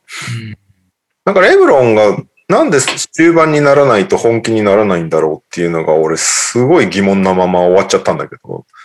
どの体力が持たないんじゃないですか、もう。36歳で。でももうやばいわけじゃん、最初から。それうんが、前半は俺ディフェンス戻らないね、頑張ってみたいな感じでやってて、終盤だけ頑張るふ姿がなんかすごい不思議だったんだけど、なんか一よ試ぶっあと、修二 VS 大西レオの勝負だな。短めにお願いしますよ。一試合ぐらいぶっ通しで頑張るレブロンをちょっと見たかったんですけど、僕。いやー、ね、なんか、いや、まあ、レブロン的にもやっぱなんか、いけ、まあ、いけ、まあ、いけろって思っ、思ってたんかなって思いましたね。いけろって。すいません。めちゃくちゃ博多弁出てしまった。いやいや、すごい伝わったんで大丈夫ですけど。いや、なんか、あら、なんかおかしいね、なんかおかしいねって思ったまん、思思ったまんま、いや、結局外側のファンとか、周りのメディアとかの方が、いや、レブロン、あなた結構やばいと思うよって思いようけど、レブロンの方が、いや、まあ、いけろって思ってるまんま、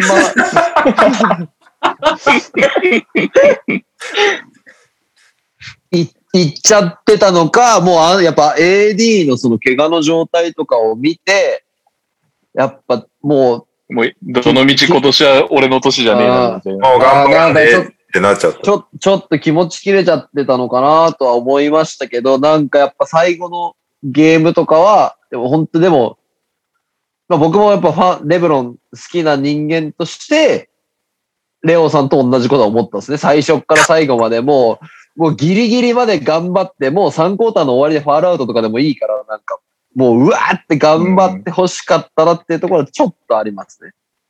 うーん。なんかそ、ね、そのエリミネーションゲームなわけじゃん、第6戦は。負けたら終わり。そうですね、そうですね。はい、序盤ジョギングしてる意味がちょっとよくわかんない。な、なんか、いや、本当になんかやっぱりイメージとしてもやっぱもうなんか、一回戦でボコボコにされるレブロンっていうのはちょっとやっぱきつかったですね。うんいや、ほんと圧倒的だったもんね、この最後の2試合。いやーもう本当そうでした。もうサン、もうサンズが強い。もうただそれだけ。うん、いやサン、ズを褒めるで、まあ基本はいいんだとは思うけどね。まあレイカーズのね、まあ序番組ボードでも上がったけど、ドラモンドどうしたかったんやっていうね、第6戦 DNP っていうなんじゃそれって。あったら最初からガソルもっと使えよみたいなところとかもあったから、不思議な、なんか最後まで悩んでたの？大丈夫？ボーゲルみたいなところは。ちょっとあるかな。なんかそのね、だって AD がいない期間長かったわけじゃん、レギュラーシーズンって。うんうん。で、その期間中に何をやるべきかっていうのを見つけてないといけないところが、プレイオフ中にいなくなっちゃって、何もできなくなっちゃったって、なんか、どう、どう言い訳すんだろうっていうのがちょっと気になりますけどね。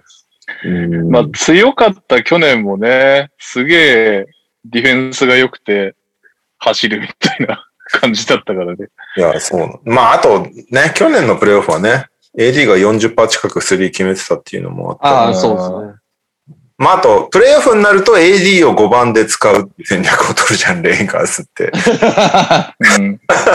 でも、いないと当然5番で使えなくて、5番どうしようってなって、ドラモンドもでも使えないどうしようみたいな感じになって、うん急にガソル引っ張り出されてきて、何俺がやるのみたいなガソルが出てくるわけじゃん。なんか、モチベも何もあったもんじゃないか、それが？大丈夫夫。チーム作りってちょっと思っちゃうけどね。うん。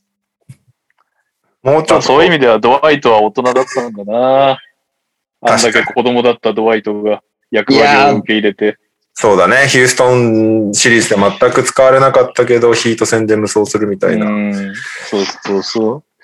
そういう、な、そう、なんかそういうシーズンを通してのチーム作りみたいのが見えないまま終わるシリーズだったなっていう感想だったな、サンズレイカだ今年の、去年の反省しすぎたんかね。去年やっぱりどう考えてもいくらなんでも良く勝ったな、オフェンス力やばすぎんだろみたいなので、シュルーダーとか取ってきたと思うんだけど、まあマルクもそうかもしれないけど、まあシュルーダーだよね。結局、あそっちのオフェンスを伸ばす方向性にはうまくいかず、怪我人も増えみたいな悪循環っていう。まあやっぱりスターティングポイントガードは欲しかったっすね。うーん。やっぱ、やっぱシュル、シュルーダーはシックスマンで、俺は先発やって言ってたからね、でも、今シーズン。本人が望んでたからね。難しいね。先発クラスのポイントガードは。いやー、チーム作り難しくなるよね、多分、レイカーズって。いや、レイカーズ難しいっすよ、ここから。まあ、だってレイカーズ必殺のね、LA でレブロンと AD とやりたいでしょっていう 歌い文句で取ってこれちゃうところが。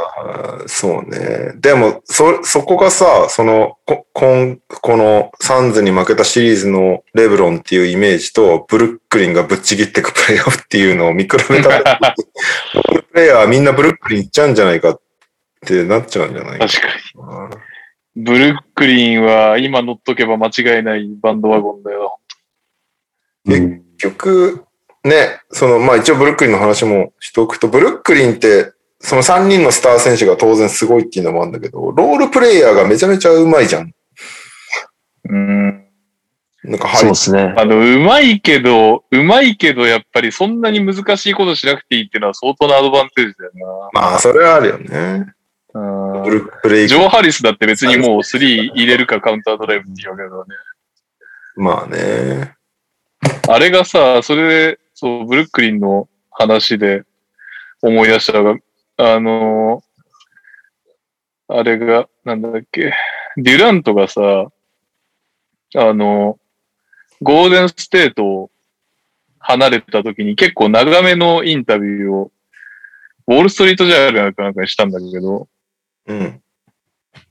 まだアキレス腱切ってリハビリ中で、それでめっちゃ覚えてるのが、なんかゴールデンステートのあのバスケ、みんなすげえって言うんだけど、あれ、あんなパス回してさ、あんいうので、ああいの感じで通用するのってさ、ファーストラウンドまでじゃん？みたいな。そのカンファレンスセミ以降はどうせ俺がやるんだからさ、シーズン中からもっとやらしてよみたいな 話をしてて。多分、カイリーも、おそらくボストンへの不満ってそういうとこだと思うんだよね。うん。いやいや、どうせ、うんどうせプレイオフになったら俺なんだから横演習させろよみたいな。多分、ノリは KD と同じだと思うんだけど、実際その二人のが本当にやりたいようにオフェンスのイニシャルから始めるとああなるんだっていう。うん。マジでこのまま勝っちゃったら夢も希望もないですよね、本当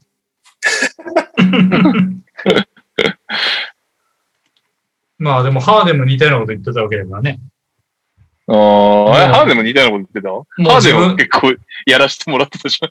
やらせてもらって、やらせてたと思ったんだけど、ああいう風にやるの疲れちゃったって言ってたから。そうなん？って感じだったけど、こっちとしては。本当だよな。結果、パス回しおじさんになればいいんじゃないの？ハーデンそうなんだよ。で、なんかよくわかん本物かどうかわかんない、あの、ハーデンママツイッターアカウントが、ジェームス、ジェームスは本当に疲れてるのよ、みたいなこと言い始めて、もうお前は黙ったらいいのにさ。ブルックリンでも疲れようがないからな。確かにな。今だって、一番疲れたって言っていいのはルカ・ドンチッチでしょ。そうだね。ああ。もうドンチッチが完全にハーデンとダブるんだよ、今。レギュラーシーズンすげえすげえっつって無双してって、プレイオフで力尽きていくっていう。まあでも、それでもなんか、ハーデンと違って気持ちとともにスタスタッツが落ちるってわけでもなく、最終試合まで46点そうだねやりきって死んでいくって一番かわいそうなパターンだけど。いやでもそういう意味ではさ、なんか、ちょっとルカの場合はまだ、マイケル・ジョーダン的な雰囲気があるかもしれないもんね、まだ。こああ、そうね。ここっで、から、こっグラントから来るかくれば大丈夫みたいなね。うんそれが KP ではなかったっていう話になっちゃうけど。確かに。KP。もうちょい、もうちょいサンズを褒めよう。90年の話になっちゃう。あレイカーズが負けたシリーズではなくね、サンズが勝ったシリーズですからね。うん。まあ、でもね、ぼ冒頭でも結構話したからね、エイトンがすごいねとかね。まあ、クリポが偉いとね。か。あれ？みんな、みんなサンズあと、ないの？あとやっぱ、クラウダーが勝負強い。クラウダーって、なんかすごいよね。去年のヒートでもなんか、こんな感じだったし。うんなんでかメンフィスなんはもうか、ああの、あ、なんかやっぱあの、ずっと相変わらず、え、打つと？え、入れると？っていう、あの、そうそれは確かにメンフィス時代からやってたこと。まあ、あのエースエースですからね。え、エースシュートセレクション。シュットセレクションエースなんで。完全にウィンズルを取りに行くのが間違えたと言われている。あのトレード。でもやっぱ一人こういう選手いるのいいんだろうな、多う分。んなんか、負けん気が強いというか、喧嘩になったら一人で頑張ってくれそうなタイプって、一人チームにいるといいんだろうね、きっとね。うん。レイカーズとのシリーズでも、レブロンがレフリーに文句言ってるのをすごい見下した表情でずっと見つめるジェイ・クラウダーみたいな。いつ面白い。いやいや、そ、そうなんですよ。なんかやっぱ、レイ、なんか結局やっぱレイカーズ今年はなんかレブロンがそう、なんか全部そういうのやってたじゃないですか。うん。なんか結局サンズは、ちゃんとエースのブッカーとかクリス・ポールがいて、なんかその賑やかしの人の中の代表格としてジェイ・クラウダーがいるみたいなのは、確かに。もうなんか役割分担っていうのがあるってうんいうのがね、サンズ・レイカーズ戦は顕著だったよね、結構ね。そうですね。やっぱなんかそのプレー以外の面でも、なんかそういうところ、大事なところをクラウダーがやってたなと思って、まあやっぱこんだけ頑張るんだったらエースシュートセレクションしたってみんな許すかと思って。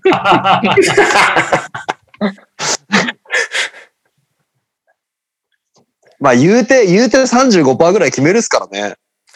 うんそうね。なんだかんだうまいからそね。れ、それはなら、鳴らしたらですよね。え？それ鳴らしたら、それ鳴らしたらなんですよ。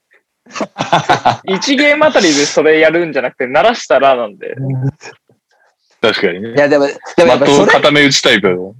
そうあーでもだけ、だけどでもそれをする、それをされるのって結構、結構怖かったよ。うん。今日どっちっていう怖さがあるから。あラウダーガチャがね。ーあ、逆に右、右さん、右さんのファンタジーですよ。キム・ハーダウェイガチャと。そうよ。ボヤン・ボグダノビッチガチャと。でもなんかやっぱ、あれじゃないですか、こう、普通にプレイする方で、プレイする人間の側として考えても、ガチャの人間怖くないですか？うん。まあ怖いよね。なんかそのめちゃめちゃでも決められると、うそうなんですよおーってなるもんね。そうなんですよ。なんかその入ると乗って、2本でも3本でも決めてくるやつって、なんかそこに、はい、1本目が入るまで4本でも5本でも落とすとしても、なんかやっぱちょっと気になりません？うんう。うんん。ずーっと外してても一本決められると、あかんあかん、乗ってくる乗ってくるみたいな感じになっちゃうもんね。で、なんかこう、ベンチでも思わず、いや、あいつ1本決めると乗るけんさって、なんか絶対誰かが言っちゃうじゃないですか。うん。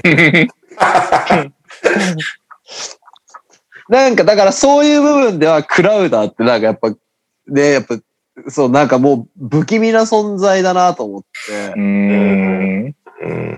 しかもやっぱファイ、そういう風にファイトできるっていう部分ではやっぱり、そうですね。やっぱこのシリーズでは非常にめんどくさかったなと思ったし。クラウダー、なんか、いい意味でもずっと、それこそ、ブレないですよね。ぶれない。なんか、そうね。ずっと食らう、別にシーズン中もあんな感じだし、クラウダー。ずっとく、ずっと食らうだ。ずっとクラウダーって。ずっとクラウダー。クラウダーっていうジャンルを作りたくなってきたな。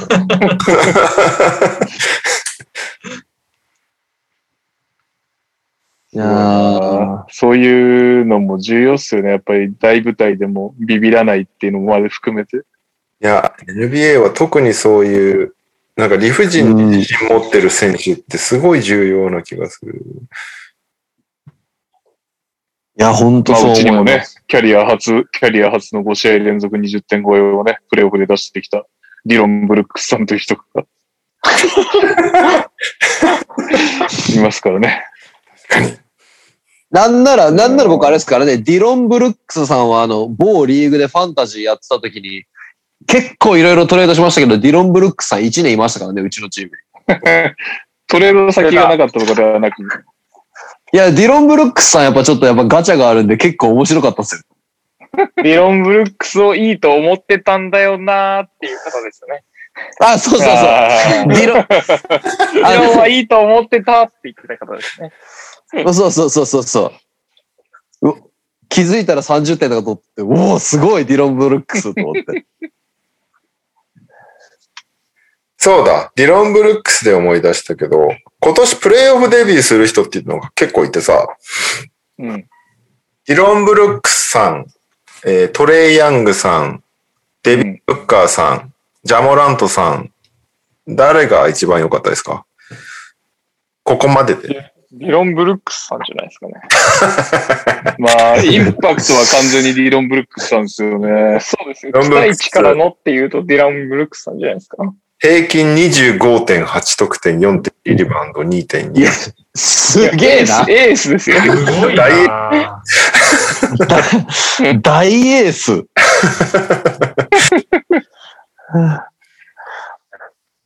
まあ、レギュラーシーズンとの変貌で言ったらすごいね。まあ、モラントもレギュラーシーズン大したことなかったから、スタッツ的には。しかスタッツし、的なことで言うとすごいよね。デビン・ブッカーさん、第1ラウンドだけでいいですかね。29.7得点、6.2リバウンド、5.0アシスト。ああ、5アシスト。え、ちなみにモラントってどうなの？ジャモラはどうだろう？ちょっモラント30点ぐらい上げってんじゃない？ですか。ともう結構モラントのアベレージすごかったよね。すごかったと思う。すごい。30.2得点、お4.8リバウンド、8.2アシスト。やば。ええ本すげえ。物だ。しかも、スリーを外し、スリーを外しまくってこの成績ですよ。ああれ、あれですよね。19、32%だからね。え、ジャモラントってあれですよね。寂しいね。19.8フローターポイントパーゲームぐらいですよね。プレイオフそんな感じでしたよね。いやー、でもそう、そうなんだ。でもなんかあれですね。本当に、インパクトだけで言ったら、ディロン・ブルックスすごいですね。絶対他の二人よりインパクトは残してる。トレ悪い意味できますね。第1ラウンド、29.2得点、2.8リバウンド、9.8アシスト。これもなかなかだな。え、誰？3、トレイヤング。3、3。ああ、すげえな。そう。だから、プレイオフデビューがすごい人がいっぱいいたっていうお話。ああ、すごいね。本当だ。しかし、優勝はディロン・ブルックスでした。おめでとうございます。おめでとうございます。絶対世間的にはそうじゃないんでしょうね。我々はね、そうしていこうと思ってますからね。もう、いや、本当ブルックスしてる人一人もいないからね、この世に。いや、僕も、僕も NTR のヘビーリスナーじゃなかったら絶対ディロン・ブルックスって言わないです。確かに。NTR 聞いてるからファンタジーで撮ろうと思って。あーそうそうそう。そうなんか、なんかそ、そういうバイアスがかかってる。うんはい。じゃあ、来週もか？ブルックリンバックス？大丈夫このシリーズ？ちょっと心まあ、配まあ終わっちゃいそうだけど、まあ、やるしかないですよね。大丈夫？なんかもう、ヤニス5番にせえよって感じするけどね。しないのかな？なんかヤニスが KD ついても止められなかった映像とかは本当地獄でした。どうすりゃいいんや？いや、もう無理でしょ。あの、クロスオーバーすごかったですよね。あれ、すごかったね。今日相当上がってましたけど、あれすごいですよね。うん。いやー、すごかった。ヤニスを、ヤニスがおもちゃにされよったもんね。うん。あと、今更思ったんだけど、あれですよね。ネッツぐらいシュート決められると、アデトクンポが走れないっていう、なんかやっぱ相性悪いっすね。ああ、うん速攻、速攻出せないっていう。普通にシュートで終わられるっていうね。いや、ボッコボコにされてるもんな。ハーフコートオフェンスになったとしても、ブルック・ロペスの下がって守るの全然機能してないもんな。もうおかしいな。スイッチするようになったはずね。いや、だからロペス下げて、ヤニスと PJ タッカーでいいんだと思うんだけどね。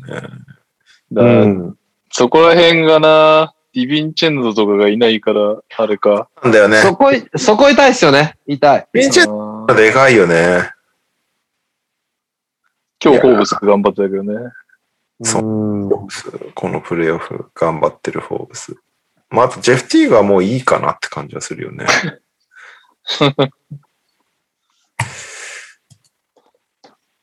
じゃあ、来週もこのシリーズ。はい、どうぞどうぞ。あ、いやいや、ネネッツは本当もう、意外とやっぱブルース・ブラウンいいなっていう。ああ。今日もハーデンの代わりに先発したポジション謎の男。ポジション謎の新しいポジションを作った。本当に、もう、ネクストジェネレーション PJ タッカーの。あい選手、日本人でも出てこないかな。でもあれ、日本人の場合、国籍も超えなきゃいけないからきついよ でもなんかそれこそ本当馬場く、馬場くんのなんか最終形態がああいう風になったらいいなってちょっと思いますけどね。ポストも守り始めるな。誰だろう。はい。はい。じじゃあ来週も来週も？ブルックリン・ミルウォーキー見届けましょう、これは。見届けましょう。はい。はい。ミルウォーキー頑張ってほしいけど。というわけで、ね、エンディングです。すごい時間がかかっている。えーっと、オリミラです。絶対こいつ身長サバ読んでるだろうと思う NBA 選手。いなければ有名人でも大丈夫です。えー最後も登場と意見です。人生で初めてエンディングにも投稿します。修二さんがゲストということで、2021年上半期を振り返って、または下半期に向けての決意を習字で書くとしたら何にしますか？あ、そういうことね。えー最後、ダブアツです。祝メルボルンユナイテッドシリーズチャンピオン記念。馬場くんが帰国した後出てみてほしい日本のテレビ番組でお願いします。ということで、サ身長サバ読んでるだろう NBA 選手もしくは有名人。これは思いついたな。あとは、2021年上半期を振り返ってか、また下半期に向けての決意を習字で書くとしたら。えー、あとは、馬場くんが帰国した後、出てみてほしい日本のテレビ番組。めっちゃあくび。えー、とりあえず、サバ読みは浮かんだ。ええ目は浮かびましたね。身長さ、え最近割とクリアになってきたけどな。昔の選手ならね、いっぱい。身長差がよ。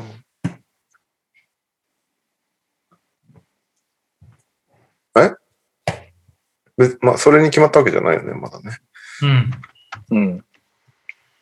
他が全く今浮かんでないけれど。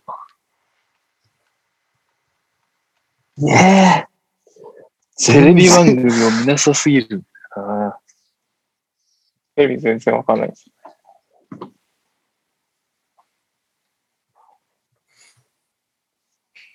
テレビはわかんない。いやー、僕もテレビ全然浮かばないですね。それはやめよう。ダイナーだよ、どうせ。出てほしいのは。テレビじゃないから。習字で書くとしたらもうなあ、浮かんだ。どっちでもいいや。俺は、ゆ、あのーサバ読みか、習字両方浮かびました。サバ読の方が思い浮かばないですね。サバ読みは OK だ。あれ？修正されてんのかな？身長。どうなんだ？最近みんな身長変わってんだよな。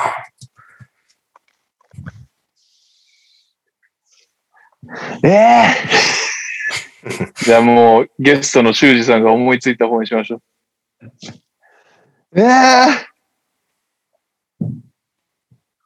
ちょっと待って、これやばいやばいやばいやばい。え、み な、皆さん、え、み、皆さんどっち浮かんでます？僕はサバ読み。サバ読み。サバ読み。いいっすよ、知ってる B リーグ選手でも。ああ。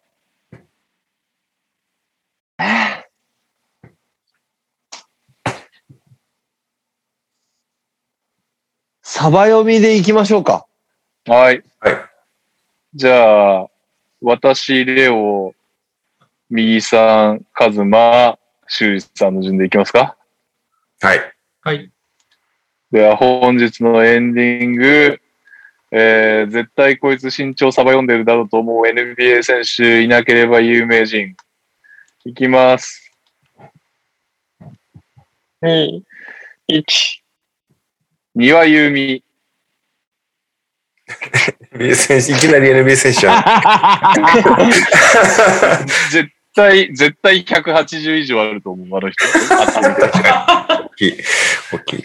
えー、ケビン・デュラント、ああ、ああ、逆サバ。逆サバね。ハイド。ハイドハイド？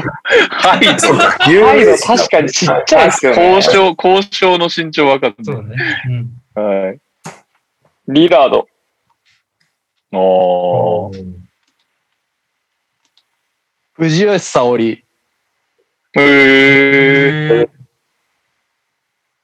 し ー、あげーありがとうございました。ありがとうございました。藤吉さん、懐かしいな面識あるんですか？修二さん。どいや、同級生の、あいつ中村なんで。ほう。だからちょこちょこなんか飯食ったりとかあったりとかしてるんですよね。はいはい。で、あれ、あ好評177とか言ってるんですけど、はい。181ありますね。庭さんと同じ逆サバですね。逆サバ？そうですね。逆サバっす、逆サバっす。いや、なんか、お前でかくない？っていう話を結構ちょこちょこしてました。はいはいはいはい。なるほど。というわけで。まあでも、でもなんか女性選手多いですよね、多分、逆サバ。まあまあまあ、それはあるでしょうね。うん。180を嫌うということですね、女性アスリートは。170代に収めておきたいっていう心が選働くと。セブンフィートじゃないのと一緒です、ね。ああ、いやいやいや、本当そうですよね。はいやっぱというわけで100 180はいですね。うん実は私明日ゴルフなんでお休みです。すげえ長かった。なんか俺ゴルフの日って長いイメージだろ。偶然かもしれないけど。俺も朝までに出さないといけない仕事いくつかあるから大丈夫。すいません、長。々長々お邪魔しました。ありがとうございまし。たた。いやいや、お疲れ様でした。またお願いします。またお願いしますありがとうございます。失礼します。失礼します。